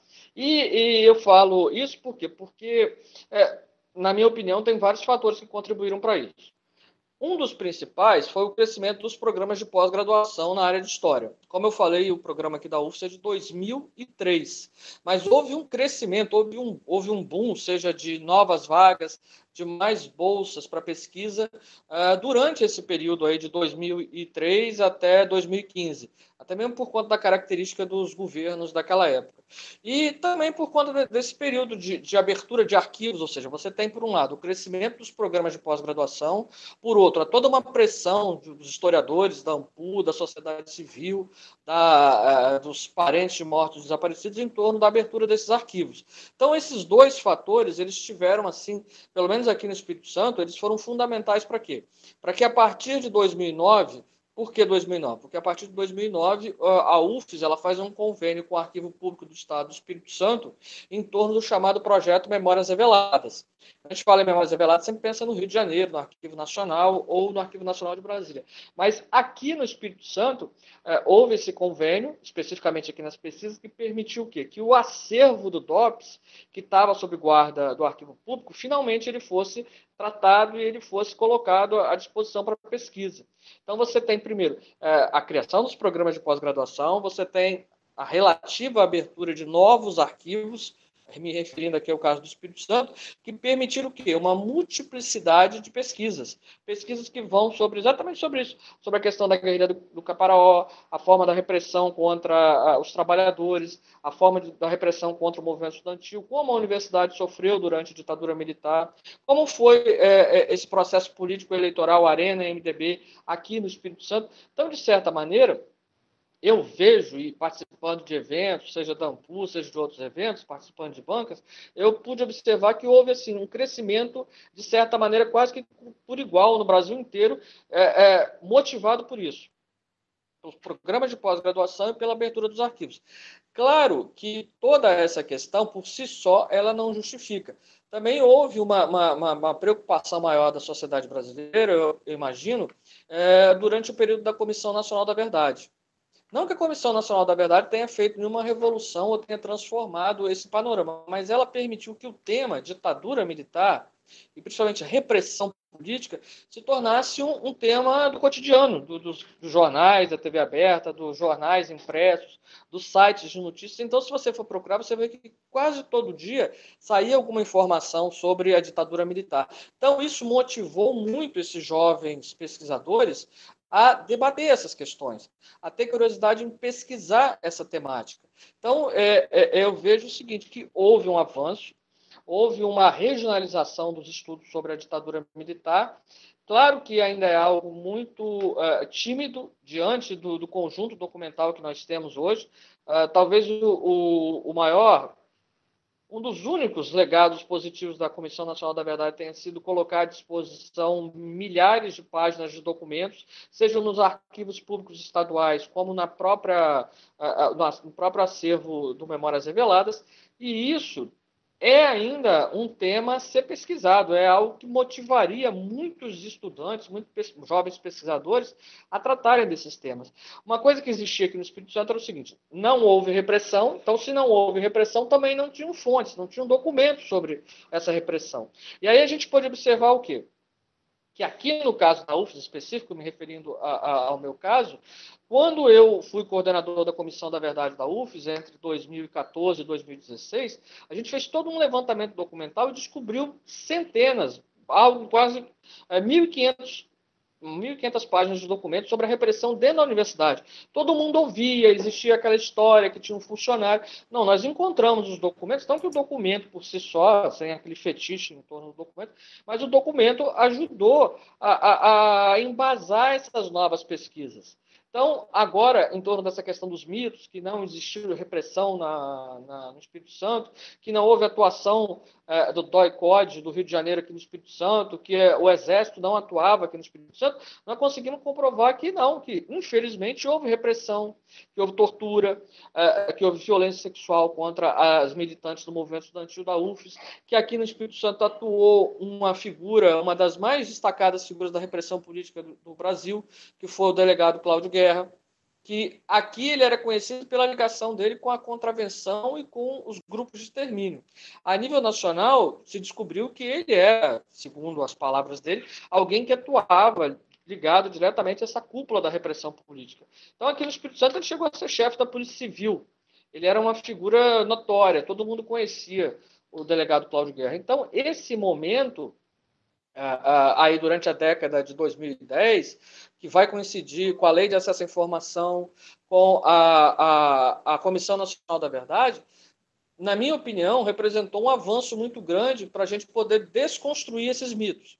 Claro que nós estamos vivendo numa conjuntura completamente adversa em torno desses debates sobre direitos humanos, sobre memória da ditadura, sobre negacionismo. Mas hoje, penso que nós temos muito, muito, é, é, muitas ferramentas documentais, muitos acervos que nos permitem discutir e enfrentar cada um desses problemas que são colocados para a gente que não houve golpe, que não houve repressão. Hoje, para que se alguém afirme isso, você tem como ter um conjunto de documentos, um conjunto de depoimentos que ajuda a contrapor essa versão positiva. Então, eu penso que a, a nossa a, atuação dentro da universidade, a nossa atuação uh, dentro da, das associações, dentro da AMPU, dentro dos debates, as publicações na área de história, elas têm uma importância muito grande e a gente tem percebido isso nos últimos meses, sobretudo quando há, há toda uma, uma, radicalização do discurso de setores do governo federal em torno da ideia de golpe, de intervenção, seja lá o que eles pensam, mas, de certa maneira, até a busca por informações sobre o período da ditadura militar, até essa proliferação de lives que a gente falou aqui, é, perguntando, tentando, as pessoas buscando informações do que foi a ditadura, o que foi o golpe, são, na minha opinião, resultado desse trabalho que a gente tem feito há tantos anos e que agora a gente começa a tornar esse trabalho um pouco mais público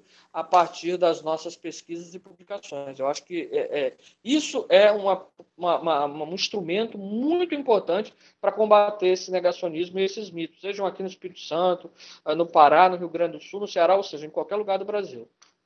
É isso.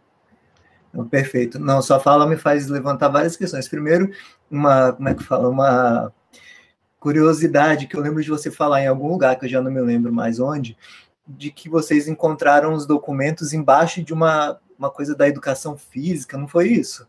Vocês abriram uma ah. Vários lugares. No, no curso de medicina, no Centro de Ciência da Saúde, a gente encontrou documentos da, da, da, da Assessoria Especial de Segurança e Informação da UFES, a ESE, dentro de um almoxarifado, junto com vários outros é, produtos de limpeza. Uh, na engenharia, a gente encontrou embaixo de uma escada. Na reitoria, no prédio da reitoria, a gente encontrou dentro de um banheiro desativado, que virou, entre aspas, um arquivo morto.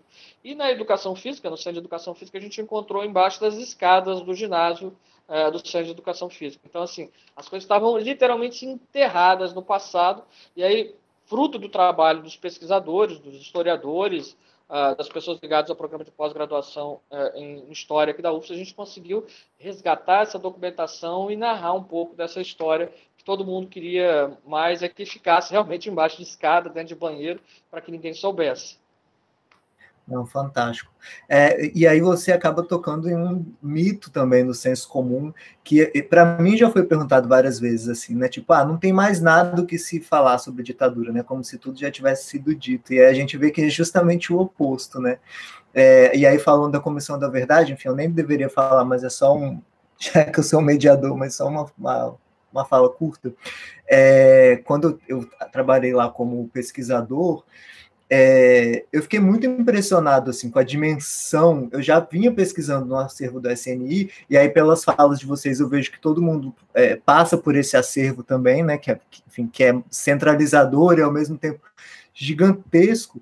E eu fiquei muito impressionado quando a gente foi apresentado, os pesquisadores foram apresentados pelos arquivistas as ferramentas de pesquisa e uma das, das, das, arquivistas falou: bom, a gente calcula que há pelo menos 300 mil pessoas que em algum momento tiveram seus nomes, é, passaram por ali e receberam um número de identificação, que se chama número CADA, né? Mas isso é um número é, puxado para baixo, porque esse número só começou a ser atribuído a partir de determinado momento. Então, nos primeiros anos do SNI, é, pessoas não foram é, categorizadas, né, com esse número. Então é, é bastante impressionante assim, né, e o quanto ainda falta para avançar. E aí só para terminar desse tema Comissão da Verdade, que enfim é passivo de sofrer várias críticas, mas eu também concordo, eu tenho pensado sobre isso assim quando é, eu, eu pesquiso e tudo, que é a, a, importância que teve essa mediatização das atividades da comissão. E eu acho que a publicação do relatório em 2014, não é isso? É, é, eu não, não é uma, é uma coisa muito mais de percepção do que de análise empírica, né? Eu nunca fiz uma pesquisa sobre isso, mas que foi um fator determin, de, um fator importante, embora não o principal, obviamente, para unir os militares em torno de uma oposição contra o governo da época, que já se encontrava em crise, mas apontar é, como o relatório fez, né, as cadeias de comando, nomear os torturadores, isso foi um estímulo para unir os militares em torno, é, contra né, a, a, a, o governo da época. Né. Mas, enfim. É muito recente ainda, Paulo. Daqui a pouquinho a gente vai falar de 10 anos da Comissão da Verdade, em 2021, 2022, quando ela começa, ela começou a trabalhar mesmo, tomou, foi impostada em 2012. Uhum. A conjuntura. Em 2011 era quase que o auge do, do lulismo. A Dilma ainda estava ali é, é, nadando naquela popularidade do Lula, dos governos do presidente Lula. Depois você tem 2013, que é uma primeira pancada, depois você tem a polarização da, da, da, eleição presidencial de 2014, e quando a Comissão Nacional da Verdade encerra e entrega os trabalhos dela em dezembro de 2014, a conjuntura tinha mudado completamente, e, e foi num momento de, de, queda do governo Dilma, e se eu não me engano, 15 meses depois, em abril de, de 16, de 2016, a presidente Dilma sofre o impeachment, sai do governo. Então, quer dizer, tudo isso que foi pesquisado, todo o relatório, ficou realmente como algo numa prateleira de biblioteca ou num, na nuvem de algum site aí do governo ou de pesquisadores, é, é, igual a, a, a, gente que está aqui conversando, que tem interesse nessa temática. É muito complicado, realmente, é, é. como se deu a Comissão da Verdade no Brasil. Não, muito complicado. E, ao mesmo tempo, eu acho que um símbolo muito é, que evidencia um pouco isso que eu tentei falar é própria, as próprias cerimônias, né? A cerimônia de abertura, que foi com muita pompa, todos os ex-presidentes vivos na época é, presentes, enfim, muito midiático, e a cerimônia foi uma de celebração, né? Foi uma celebração. uma celebração. E a cerimônia de encerramento, que a Dilma, inclusive, queria que fosse a portas fechadas, por pressão dos familiares, é que se tornou um evento aberto. Mas muito restrito, a gente que estava trabalhando, por exemplo, não pôde ir. É, já mostra né, a diferença de conjuntura que já era totalmente diferente. Mas, enfim, eu já falei demais. É, eu vou passar para o Tiago e pensando um pouco nessa questão que eu, quando entrevistei o Tiago no ano passado, foi a primeira vez que eu fui na região norte, né, no, no Pará. É, que eu sempre tinha tido muita curiosidade, mas nunca tinha tido oportunidade.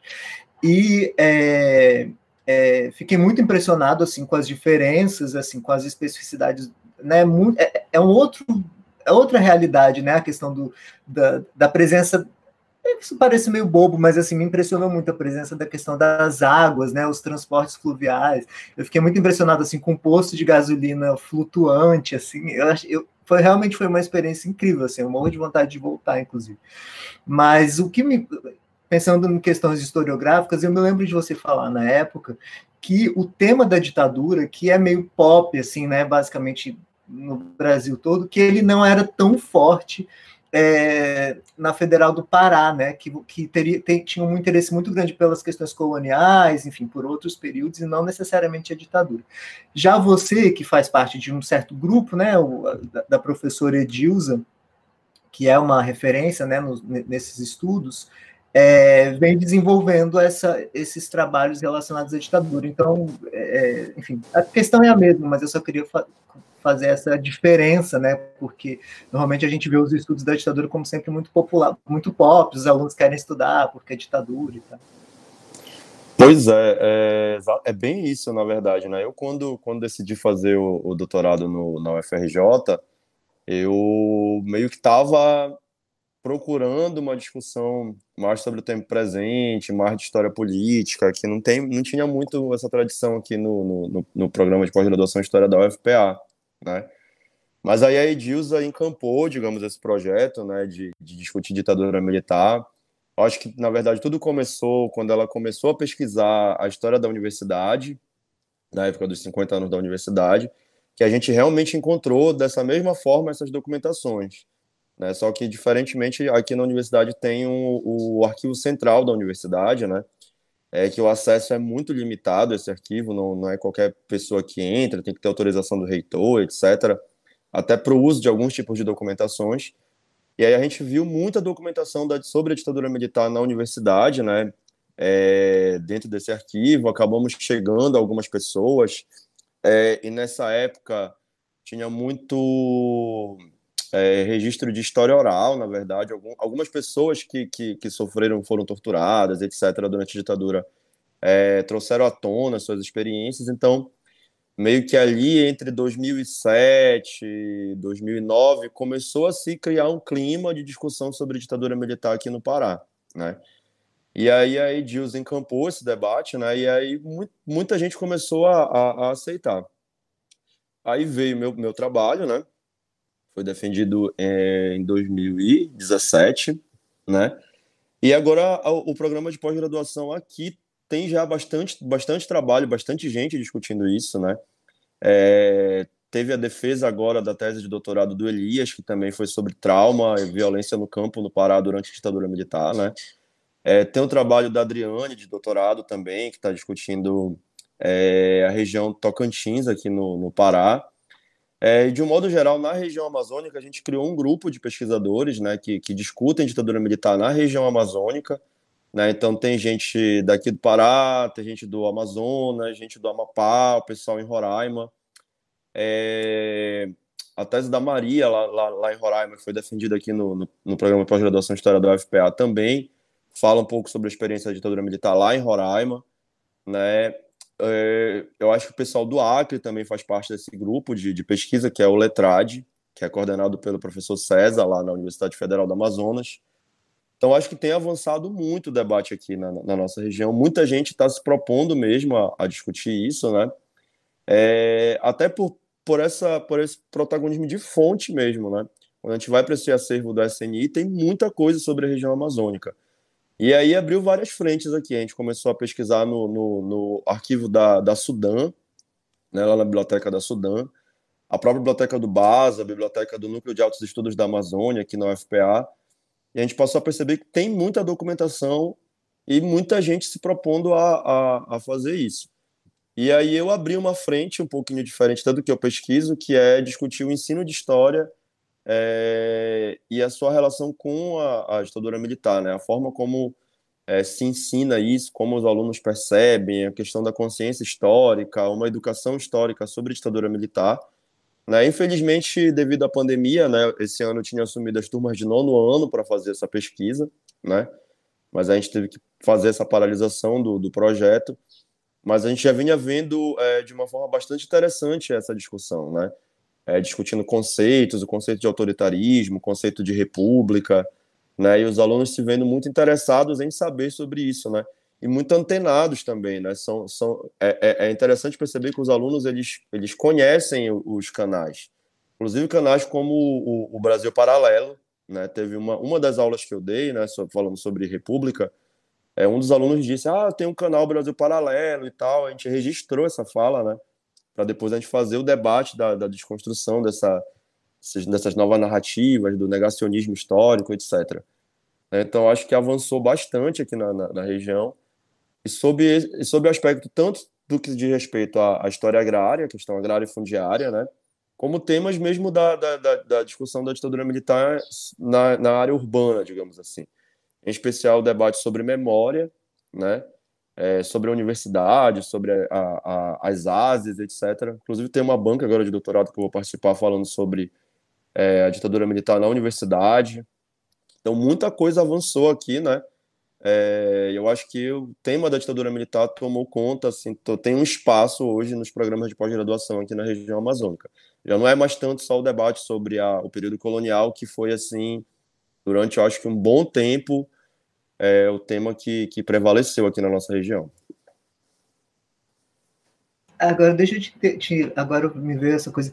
E você acha que essa, esse, essa prevalência dos temas coloniais também tem a ver com essa memória positiva que se construiu em torno da ditadura? Então, isso não era posto como um problema de maneira geral, assim? Você acha que tem alguma relação ou, ou é uma coisa mais institucional mesmo? É, é, essa discussão da, da, história mais colonial, do período colonial, se deveu muito a, a na época ali, 2007, quando o programa de pós-graduação história estava se consolidando, tinham muitos professores que estavam defendendo suas teses de doutorado e essas teses eram ligadas à, à, à história do período colonial, é, muito em função da, daquele projeto, é, eu estou esquecendo o nome do projeto agora, que tinha assim, vários CDs com documentações da época do período colonial no Brasil. Acho que era o Projeto Resgate e aí vieram professores de volta, como o professor Rafael Chamboleron, é, que vai encampar esse debate sobre a história colonial. Então, muita gente foi se, se, se, se propôs ao debate da história colonial durante bastante tempo no, no, no PPIST, né? As próprias linhas de pesquisa iam muito nesse sentido. É, o outro debate que era muito posto era o debate sobre o período da borracha, sobre o período da chamada Belle Époque, né? Então, é, tinha ali o trabalho da professora Nazaré Sardes falando sobre é, as riquezas produzidas durante o período da Belle Époque. Então, tinha muita gente ali discutindo isso, inclusive a professora Edilza.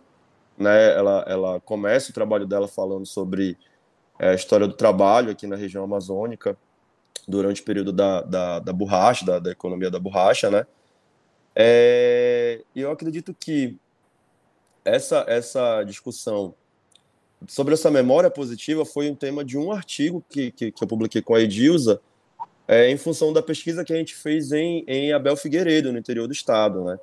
A gente percebeu que a cidade inteira se mobilizava em torno da, da, dessa memória positiva da ditadura. Então, a escola era em homenagem a um, a, um, a um, governador que foi governador do Pará durante a ditadura, o nome das ruas era o nome dos presidentes da, da, da ditadura. É, a própria memória que essas pessoas têm é, era muito positiva, né? então eles conseguiram terras com facilidades, eles conseguiram enriquecer com facilidade nessa época, é, mas havia de outro lado também o silenciamento, né? então eles, ao mesmo tempo que eles enriqueceram em função das políticas de, de, de colonização da, de terras, eles silenciam com relação à violência no campo, né? Então, quando a gente fez a pesquisa de Abel Figueiredo, a gente percebeu isso, a gente viu a cidade as cidades do interior do estado do Pará, em especial as cidades do sul e sudeste, elas têm muita essa homenagem a, a pessoas da ditadura militar. Curionópolis, por exemplo, é em homenagem ao Sebastião Curió, que foi protagonista na história da, da, da, da Guerra do Araguaia, em termos de perseguição a, a, a, aos membros do, que participavam da, da guerrilha. E depois, durante a exploração do ouro, né, no período da, da Serra Pelada, ele vai ter a sua memória positivada, né? Agora ele ele está à frente desse projeto, etc. Então são muitas coisas controversas, muitas coisas que a gente tem que realmente ir atrás, né? E eu acho que esse grupo está tá, tá se propondo a fazer isso sobre diversas frentes, né? Isso é bem, bem interessante. E que foi e ele foi recebido pelo Bolsonaro, né? Algum, há pouco tempo. Há pouco tempo. Alessandra, você pode falar, por favor? Então, uh, acho que os colegas já colocaram muito né, sobre esse panorama geral, assim, né, do, dos avanços nas pesquisas sobre a ditadura. Uh, e eu acho que aqui no Rio Grande do Sul, assim, a gente já tem uma série de grupos de pesquisa e programas de pós-graduação bastante consolidados, né? E que tem produzido uma série de investigações que permitem também a gente conhecer um pouco melhor as especificidades da ditadura aqui no Estado. Então, assim, entre esses estudos eu aponto os que tratam justamente sobre a ditadura em cidades de fronteira e as conexões repressivas, né, que tinham no território gaúcho, então, um espaço de trânsito, de ação que era bastante intenso. Então, os estudos pioneiros foram do professor Henrique Padrós, né, que é uma, uma grande referência nos estudos sobre ditadura aqui no Rio Grande do Sul.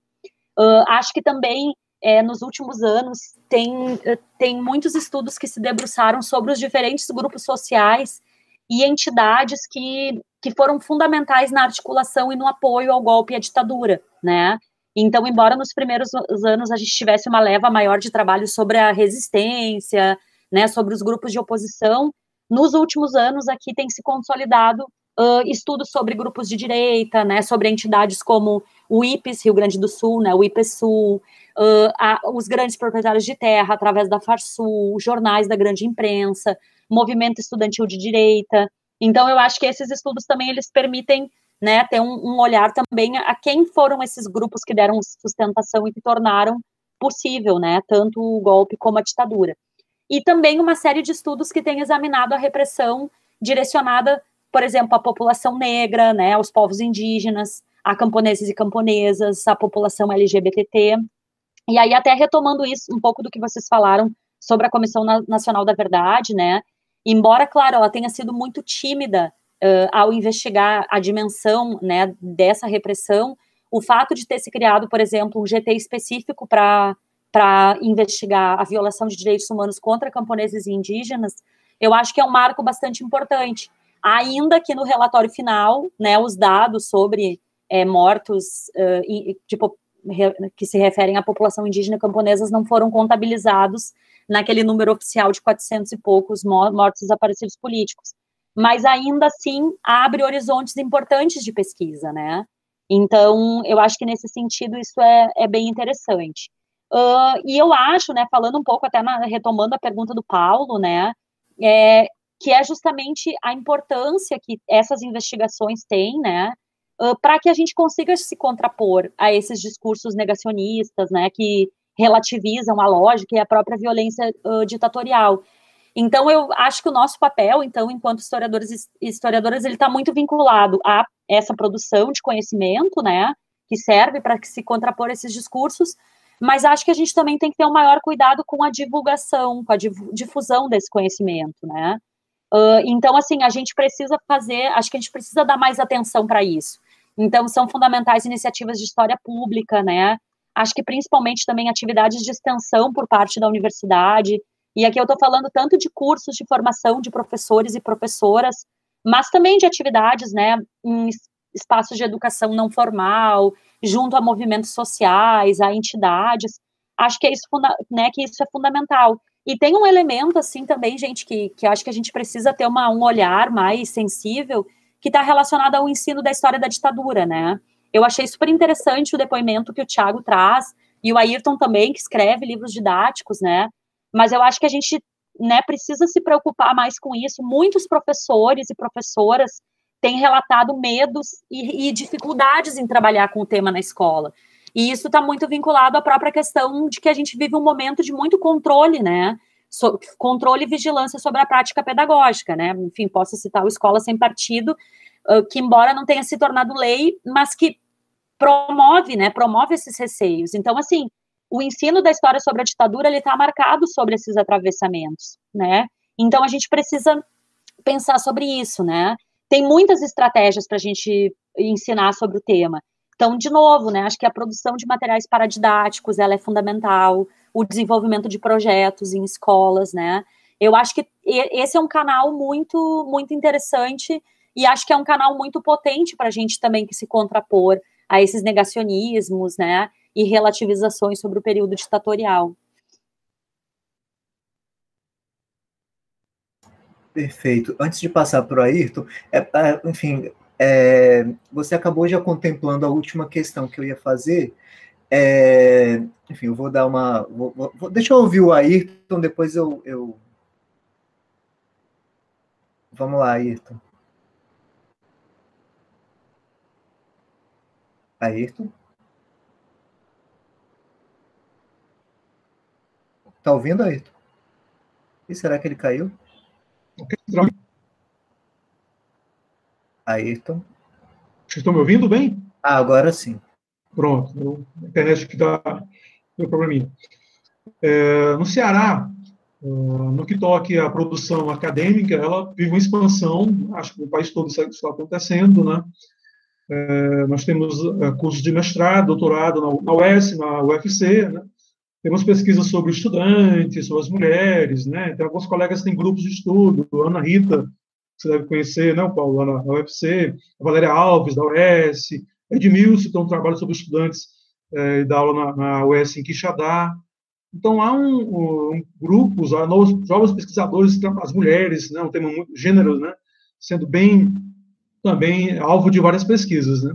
A questão que eu vejo, né, e a Alexandra tocou um pouquinho, né, é que esse trabalho muitas vezes ficam restritos à universidade. Né. E aí é, ela tem toda a razão né, nesse esforço que nós temos que fazer, e você, Paulo César, permita aqui a, a, o elogio, tem uma grande contribuição né, pelo, seu canal do YouTube, no Facebook. Né, então, isso é, eu acho que isso é, é, é, uma das formas que nós temos que uh, agir para combater ou tentar né, combater o que há de negacionismo, o que há né, de, de absurdo sendo difundido via internet, via governantes, via redes sociais. Né? Ah, então, no Ceará, eu percebo que é, o tema é, período militar, né, ele ainda é ah, muito restrito à universidade. Né? Ah, a dificuldade imensa de você deixar esse espaço acadêmico, por mais que hoje haja algum esforço da universidade, dos colegas, mas a gente vê uma, uma barreira muito grande. Eu vou dar um exemplo para você. O João Teófilo, você deve conhecer, né? Um trabalho sobre uh, o jornal O Povo né, e o período né, ditatorial. Né? E, e, o trabalho dele, a tese dele, a dissertação dele, né, é um trabalho espetacular, né? mostra a relação da imprensa, o apoio né, à ditadura e tal. E, e, e no Ceará, na, na, imprensa local, eu não vi nenhuma matéria, por exemplo, sobre o trabalho dele, né? é, que, que, é uma coisa quase inacreditável. Né? Um dos melhores trabalhos acadêmicos talvez do, do, país, né, um cearense, né, não consegue uh, nenhuma uh, espaço na mídia local, porque exatamente ele usou como fonte o Jornal Povo, né, que é um dos principais jornais aqui de Fortaleza. Né. Uh, então, é, é, é, o que eu disse na nossa outra fala. Né.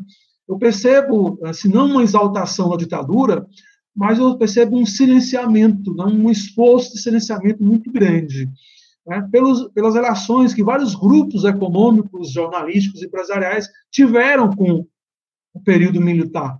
Né, ah, e que são memórias muito incômodas. Né, são, são aquelas questões que a Denise Hollenberg, né, Semana está, estão trabalhando, né, das zonas cinzentas, né, de grupos que de repente apoiaram, que depois passaram a questionar, que o apoio ao regime foi muito uh, grande no Ceará, né? uh, e que, que, que, teve tortura, teve repressão, né? O Ceará Fortaleza, por exemplo, foi um local que teve boicote, né? É, então, isso mostra que era uma região que apresentava para a ditadura né, uma importância né, a, a, ser considerada. Né? O Fleury Filho, né, nós conhecemos, várias vezes ele veio a Fortaleza. Nós temos é, informações que havia cursos né, de tortura né, para agentes da repressão aqui no, no Estado. Né? Ah, então, um dos locais que mais teve tortura em Fortaleza foi o quartel do 23BC, que fica na, na Avenida 13 de Maio, que é uma das mais importantes de Fortaleza. Né? Então, havia uma certa conivência, né? tolerância, e isso é algo que incomoda bastante. Né? Então, não é à toa esforço para silenciar, né? para é, relevar, colocar de lado. Né? É, a colega falou bem, a Alessandra, da dificuldade né, do, do ensino, né, também o Tiago, do ensino de história. Eu dei aula muito tempo em cursinho, né, Fortaleza. E eu lembro que a, a aula sobre ditadura militar eram só duas aulas. No final do ano, os alunos loucos com vestibular, com Enem, né? Então, que que você, como é que você vai trabalhar todo um assunto complexo como é a ditadura militar em, em duas aulas? Isso é impossível, né? É, então, você soma tudo isso, né? dificuldades, né? ou óbice ao ensino da ditadura, né? em sala, né? memórias de conciliação ou de né, esquecimento, ou esquecer o que aconteceu. Né? É, de repente você começa a entender por que, que é, para muita gente não foi tão ruim assim, matou foi pouco, né, foi bom porque o, a economia do país cresceu, né? É, e eu creio que, repito, né, a nossa função hoje, a nossa atuação hoje, é, é, na universidade especialmente, é deixar os muros da academia é, investir muito na formação de professores. Né? Eu também tenho muito contatos com colegas do ensino médio, né? e eu sei o que a Alessandra falou, né? de, de censura por parte de pais, por parte dos alunos, né? por parte da direção, da coordenação de, de, das escolas, dos colégios, né? É, e que a, o, o antídoto contra isso é a gente estar preparado, né? ter conhecimentos, né? É, e a universidade ela tem que assumir esse papel, né? mais custo de extensão, né? deixar, né? a gente temos que parar de falar para nós mesmos e irmos, né? ocupar esse espaço que foi talvez um, não diria um equívoco, né? mas a, a, gente acabou deixando uma brecha muito grande, né? E, e passou a haver difusão de coisas absurdas, né? É, eu confesso que quando pela primeira vez eu ouvi falar do Olavo de Carvalho, né? Eu, eu confesso que eu ri, porque eu, eu me recusava a acreditar que alguém né, levasse a sério o que, esse, o que ele estava falando, né? E hoje ele tem curso, tem influencia, é um guru do governo, é quase inacreditável, né? Que, esse fato, né? Então, a, a, a, essa questão dessa direita também foi, de certo modo, minimizada pela universidade, né? O professor Pedro uh, Nertel tem um trabalho, parece-me, sobre né, esses grupos eh, mais, mais à direita, e eu acho que nós temos que cada vez mais uh, nos voltarmos para isso também, né? entender esses grupos, eles não nasceram do nada, eles, né, eles não apareceram do, como ETs no presente, né? Uh, e aí, repito, né, o Paulo César, ao meu ver, e outros colegas, outros canais do YouTube, a internet, tem uma grande importância. Né? Falei um pouquinho mais, se eu fugir da resposta, mas eu creio que a gente tem que né, levar isso muito mais a sério né, do que estamos aqui fazendo, vamos fazer cada vez mais, espero. Né? Não, perfeito. Não, foi, foi interessante porque vocês acabaram contemplando a última questão que eu ia colocar, que era justamente sobre essa questão do papel do, do, da história como disciplina, dos historiadores e professores como profissionais nesse cenário, é, como o Pedro definiu muito bem, bastante adverso né, para esse tipo de discussão. É, não só porque é, é, é nós, nós temos uma figura é, negacionista no governo, né, que no, na presidência da República, que fala absurdos, mas como setores da sociedade mesmo vêm é, abraçando essas bandeiras e que colocam por terra uma série de pressupostos que a gente tinha, né, com relação à, demo, à democracia brasileira, é, com relação ao a, a, a, nosso contexto político de maneira geral, né? Eu acho que em termos de, de quem pensa é, na importância de defesa dos direitos humanos, de, de, mais democracia, de menos desigualdade social, a gente vive um momento bastante adverso, né? E isso acaba atingindo o país como um todo, quando a gente pensa em todos os ataques que a região amazônica vem sofrendo, que a educação, de maneira geral, vem sofrendo, né? E aí vocês já citaram diversos exemplos que a escola sem partido é apenas o, o vamos dizer, o mais famoso, né? Mas isso começou a fazer parte do cotidiano, né? Vários relatos de professores que vêm serem é, que são agredidos por pais mesmo, né? Enfim, e eu acho que as pessoas que estão no ensino básico até o ensino médio são as que sofrem mais. Acho que a universidade ainda tem uma certa proteção, né? A questão de lidar com, com os adolescentes, você acaba estando ali na linha de frente, né? Quem sofre mais diretamente essa essa pressão. A universidade ainda consegue guardar uma certa autonomia, não sabemos como isso vai ser daqui para frente, né? Então a gente também já tá já fez é, avançou um pouco no tempo, mas eu pediria a vocês para fazerem considerações finais que vocês acharem necessárias, pensando nessas questões de maneira mais ampla, assim, né? No papel da história, dos historiadores, é, da pesquisa de vocês, o que, que vocês veem como importante é, que seja não é, que seja pesquisado, mas que seja divulgado. Eu acho que a Alessandra já contemplou bem essa questão da, da extensão, que é importantíssima, né? E eu acho que durante muito tempo acabou sendo deixado um pouco de lado pela universidade. Eu acho que eu tenho essa influência porque minha primeira bolsa de pesquisa na vida, no início da graduação, foi uma bolsa de extensão. E, e foi muito curioso, porque a minha entrada foi por aí, né? Tipo, ir nas, nas comunidades, ouvir. Eu, era, eu sou de Brasília, né? Então, na, dos construtores de Brasília, era um trabalho de, de, de fontes orais, enfim. Então, era muito mais nesse sentido que vocês fizessem suas considerações finais, mas mais pensando nessas, nesses pontos que eu coloquei. É, já perdi a ordem. Pode, vamos começar pelo Tiago agora.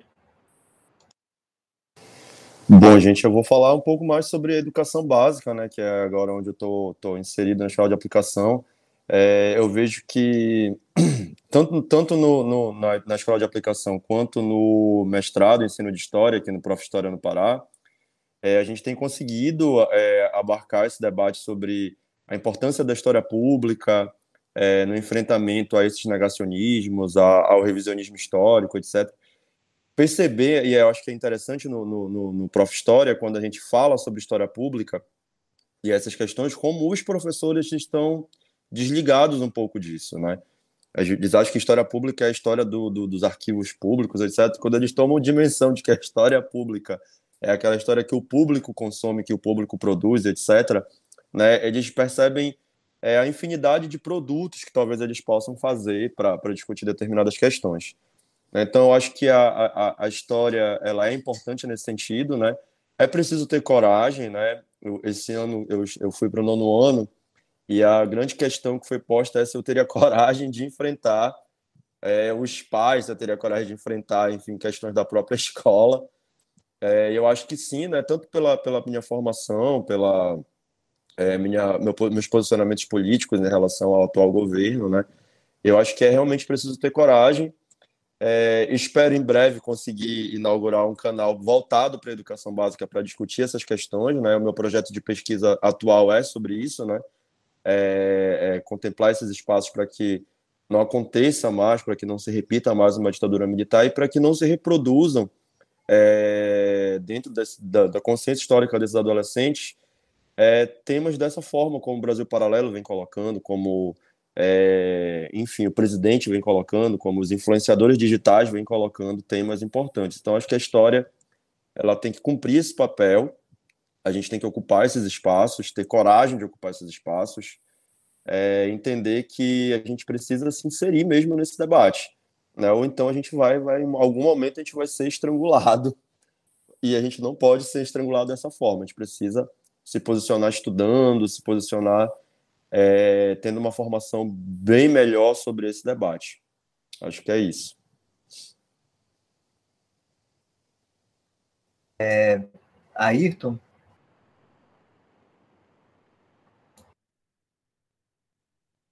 Agora sim.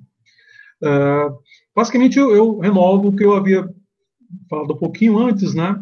Uh, você tem toda a razão no que uh, quem está na linha de frente no ensino médio fundamental, esse, esse pessoal está sofrendo realmente um, um baque muito grande.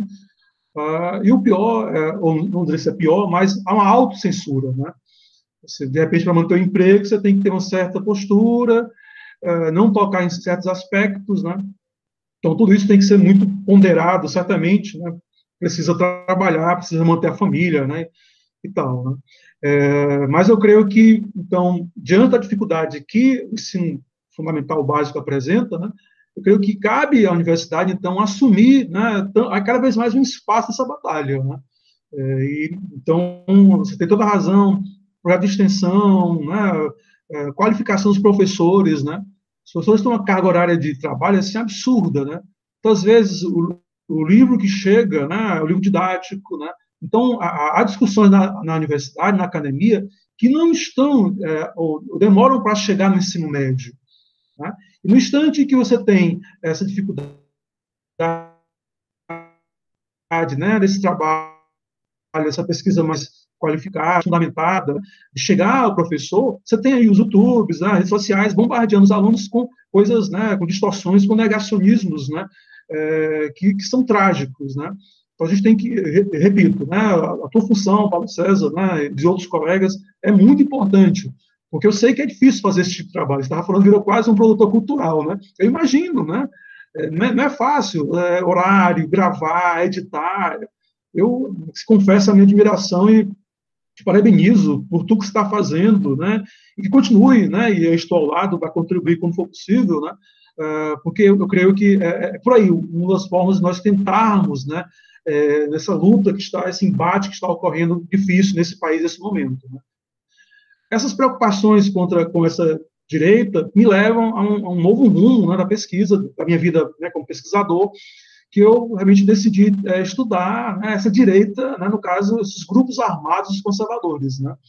Então, no próprio, próprio, próximo projeto de pesquisa é sobre um grupo chamado MAC, Movimento Anticomunista, que em 80 fez vários atentados à bomba em Fortaleza, banca de jornal, igreja, DCE da universidade, né?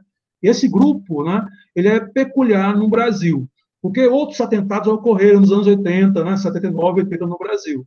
Mas eram grupos, é, atentados feitos por grupos militares, né, por grupos é, de, de, militares ou policiais. Né. O MAC era um grupo de estudantes universitários, né, é, e, que, e, que, foram presos pela, pela, pela polícia. Né.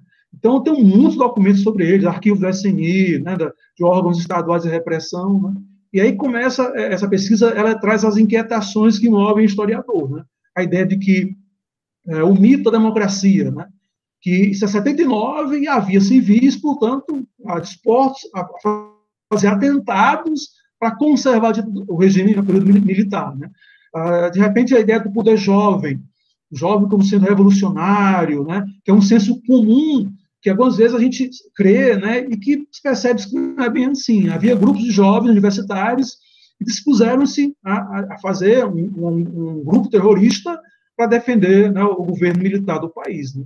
Então, são inquietações que, é, nesse momento, me incomodam, me movem, é, e eu creio que é, essa é, é, um foco que nós temos que alargar na academia nos próximos anos, né?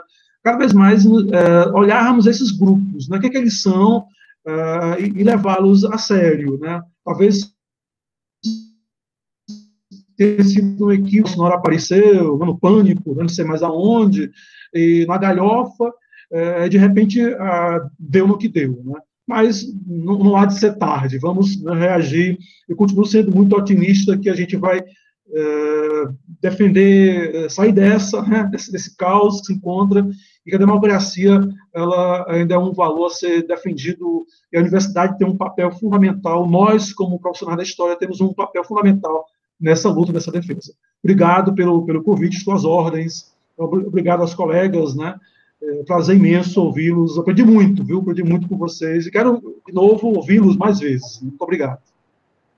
Obrigado, Ayrton. Pedro, você pode falar? Posso sim. É, é, é, eu penso que, que, são duas questões. Eu acho que no âmbito interno das universidades, é, apesar desse momento de refluxo, de ataque que as universidades recebem, em especial a área de ciências humanas, eu penso que, é, tomo, tomo, como exemplo o grupo de estudo que eu coordeno aqui na UFS, houve um interesse muito maior nesse momento por se discutir, se debater conceitualmente a ideia de democracia. Isso é um avanço que vai refletir muito uh, nas nossas pesquisas e, ao mesmo tempo, uma preocupação também muito grande em discutir uh, o conceito de negacionismo. Então, por mais paradoxal que possa parecer, uh, essas declarações, as atitudes do, do, do governo Bolsonaro no, no, último ano e meio serviram para estimular esse debate entre, entre as pessoas dentro da universidade que discutem temas ligados à ditadura militar. Se a gente for observar bem, uh, há muito pouco tempo atrás a gente não discutia o que era fascismo. Hoje você tem aí várias lives, várias publicações, vários livros discutindo e rediscutindo é, esse conceito de fascismo. No público externo, que eu acho que assim é o grande desafio, é, repetindo um pouco o que todo mundo falou, acho, acho, que essa questão da história pública é muito importante. Esse é, é, projeto como História da Quarentena é assim algo que vai marcar esse momento, porque ele permite que a gente tenha esse contato com colegas e troque essas ideias e, ao mesmo tempo, transforme isso numa atividade pública. Também, é, eu penso que a Ampu, ela, é, ela teve uma, uma um momento aí em que a, a, ela se acabou seguindo essa tendência de vários grupos de pesquisa é, e de várias universidades em fazer as suas lives e se tornar em tornar essa, esses debates mais públicos. Eu acho que também serviu para revitalizar a própria Ampu é, nessa questão do debate público. É, tornou ela um espaço não só no aspecto acadêmico é, dos encontros, etc., mas também como um lugar de, de resistência, de debate, seja em relação, é, seja em torno da discussão sobre a profissionalização da profissão de historiador, ou seja mesmo em torno da discussão da, da defesa da democracia. Então, eu penso que é um desafio muito grande, como eu disse antes. Estamos vivendo num, contexto adverso, mas é nesse contexto adverso que a gente está conseguindo colocar a nossa voz na rua, está conseguindo divulgar as nossas ideias, e me parece que se antes nós estávamos na defensiva, com essas lives, mesmo que tenha sido uma enxurrada de lives, a gente conseguiu contrapor um pouco essa, essas ideias negacionistas e colocar a nossa ideia na rua para que as pessoas possam escutar o que pensam o, o, o, os pesquisadores das universidades brasileiras. Então, eu acho que isso é um, um saldo, é algo positivo que a gente tem que levar da, dessa experiência toda, desse período que a gente tem passado. No mais, um abraço para todo mundo e, novamente, muito obrigado pelo convite para participar. Obrigado, Pedro. Alessandra. Bom, gente, então eu, né, eu acompanho os colegas também, né? Eu acho que o nosso papel enquanto é, historiadores, historiadoras, professores e professoras de história uh, é justamente produzir um conhecimento de qualidade que possa se contrapor a esses usos do passado, a esses discursos negacionistas, né? E eu acho interessante assim pensar também que esses discursos negacionistas eles, eles não eles não têm maior aderência nesse momento que a gente está vivendo do nada, né? Existe um financiamento para isso, existem empresas especializadas, como é o caso do Brasil Paralelo, que foi, é, que foi citado aqui. Então, acho que é muito importante também que a gente se debruce em compreender o funcionamento dessas empresas, né?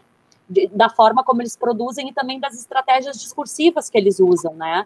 Eu fiquei muito impactada com aquele programa do que foi produzido no History Channel, né? Aquele episódio do Guia Politicamente Incorreto que era sobre a ditadura e a dita branda. Porque a forma como eles vão construindo o programa, não sei se vocês chegaram a assistir, mas tem um momento uh, em que eles começam colocando assim: Brasil, tanto tempo de ditadura, 400 mortos e desaparecidos. Argentina, 30 mil mortos desaparecidos. Chile, 3 mil mortos desaparecidos qual é o raciocínio imediato e simplista que se faz a partir desse tipo de comparação? Né? Então, é muito importante que a gente também tenha essa habilidade de, através de uma linguagem simples né, e acessível, desconstruir esses argumentos. Então, aí, de novo, assim, acho que essa importância das iniciativas de história pública, né, de produção de material didático paradidático, de projetos. E tem um elemento que eu acho importante, assim, que não é só a universidade é, dar cursos de formação, mas eu acho que é estar tá mais próxima da escola, né? A escola também tem muito, os mundos da escola tem muito a nos ensinar, né? Então, acho que é, esse diálogo mais próximo é que talvez possa nos apontar alguns caminhos interessantes, assim, justamente para que a gente consiga construir também uma consciência histórica, né? E, e, e um ensino de qualidade mesmo na educação básica sobre os sistemas da ditadura. E assim, gente, também quero super agradecer, eu aprendi muito mesmo, assim, né? Acho que é um debate, acho que poderiam ter várias edições para a gente dar conta de toda essa diversidade que é o Brasil e que é como diferentes grupos sociais também viveram é, esse momento ditatorial. Então, super valeu, sigo à disposição também para a gente né, continuar esse, essa conversa em outros momentos. De preferência presencialmente, né? Gente, brigadíssimo, assim, realmente. Eu sempre falo isso, mas não é uma figura de retórica, é, é, é realmente eu me sinto privilegiado de estar nessa posição é, desde que eu comecei com o trabalho de divulgação é, em 2016 com a história da ditadura que é eu esse privilégio de aprender muito cada entrevista que eu faço eu me sinto super privilegiado de, de, de, de aprender. Hoje não foi diferente aprendi um monte e, e, e acabo eu sempre acabo saindo desses debates com vários questionamentos faço mil notas para depois refletir né enfim.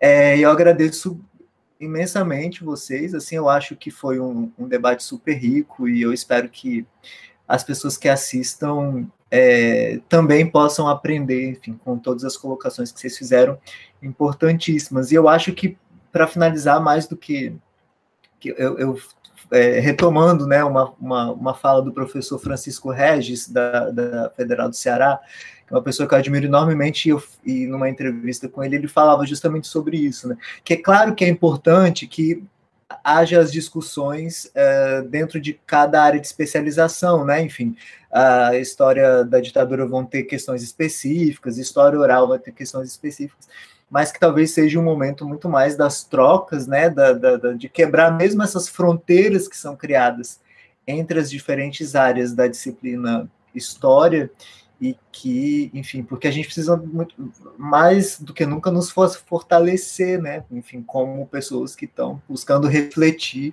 e menos se fechar nos nossos grupos de, de, de, específicos de pesquisa.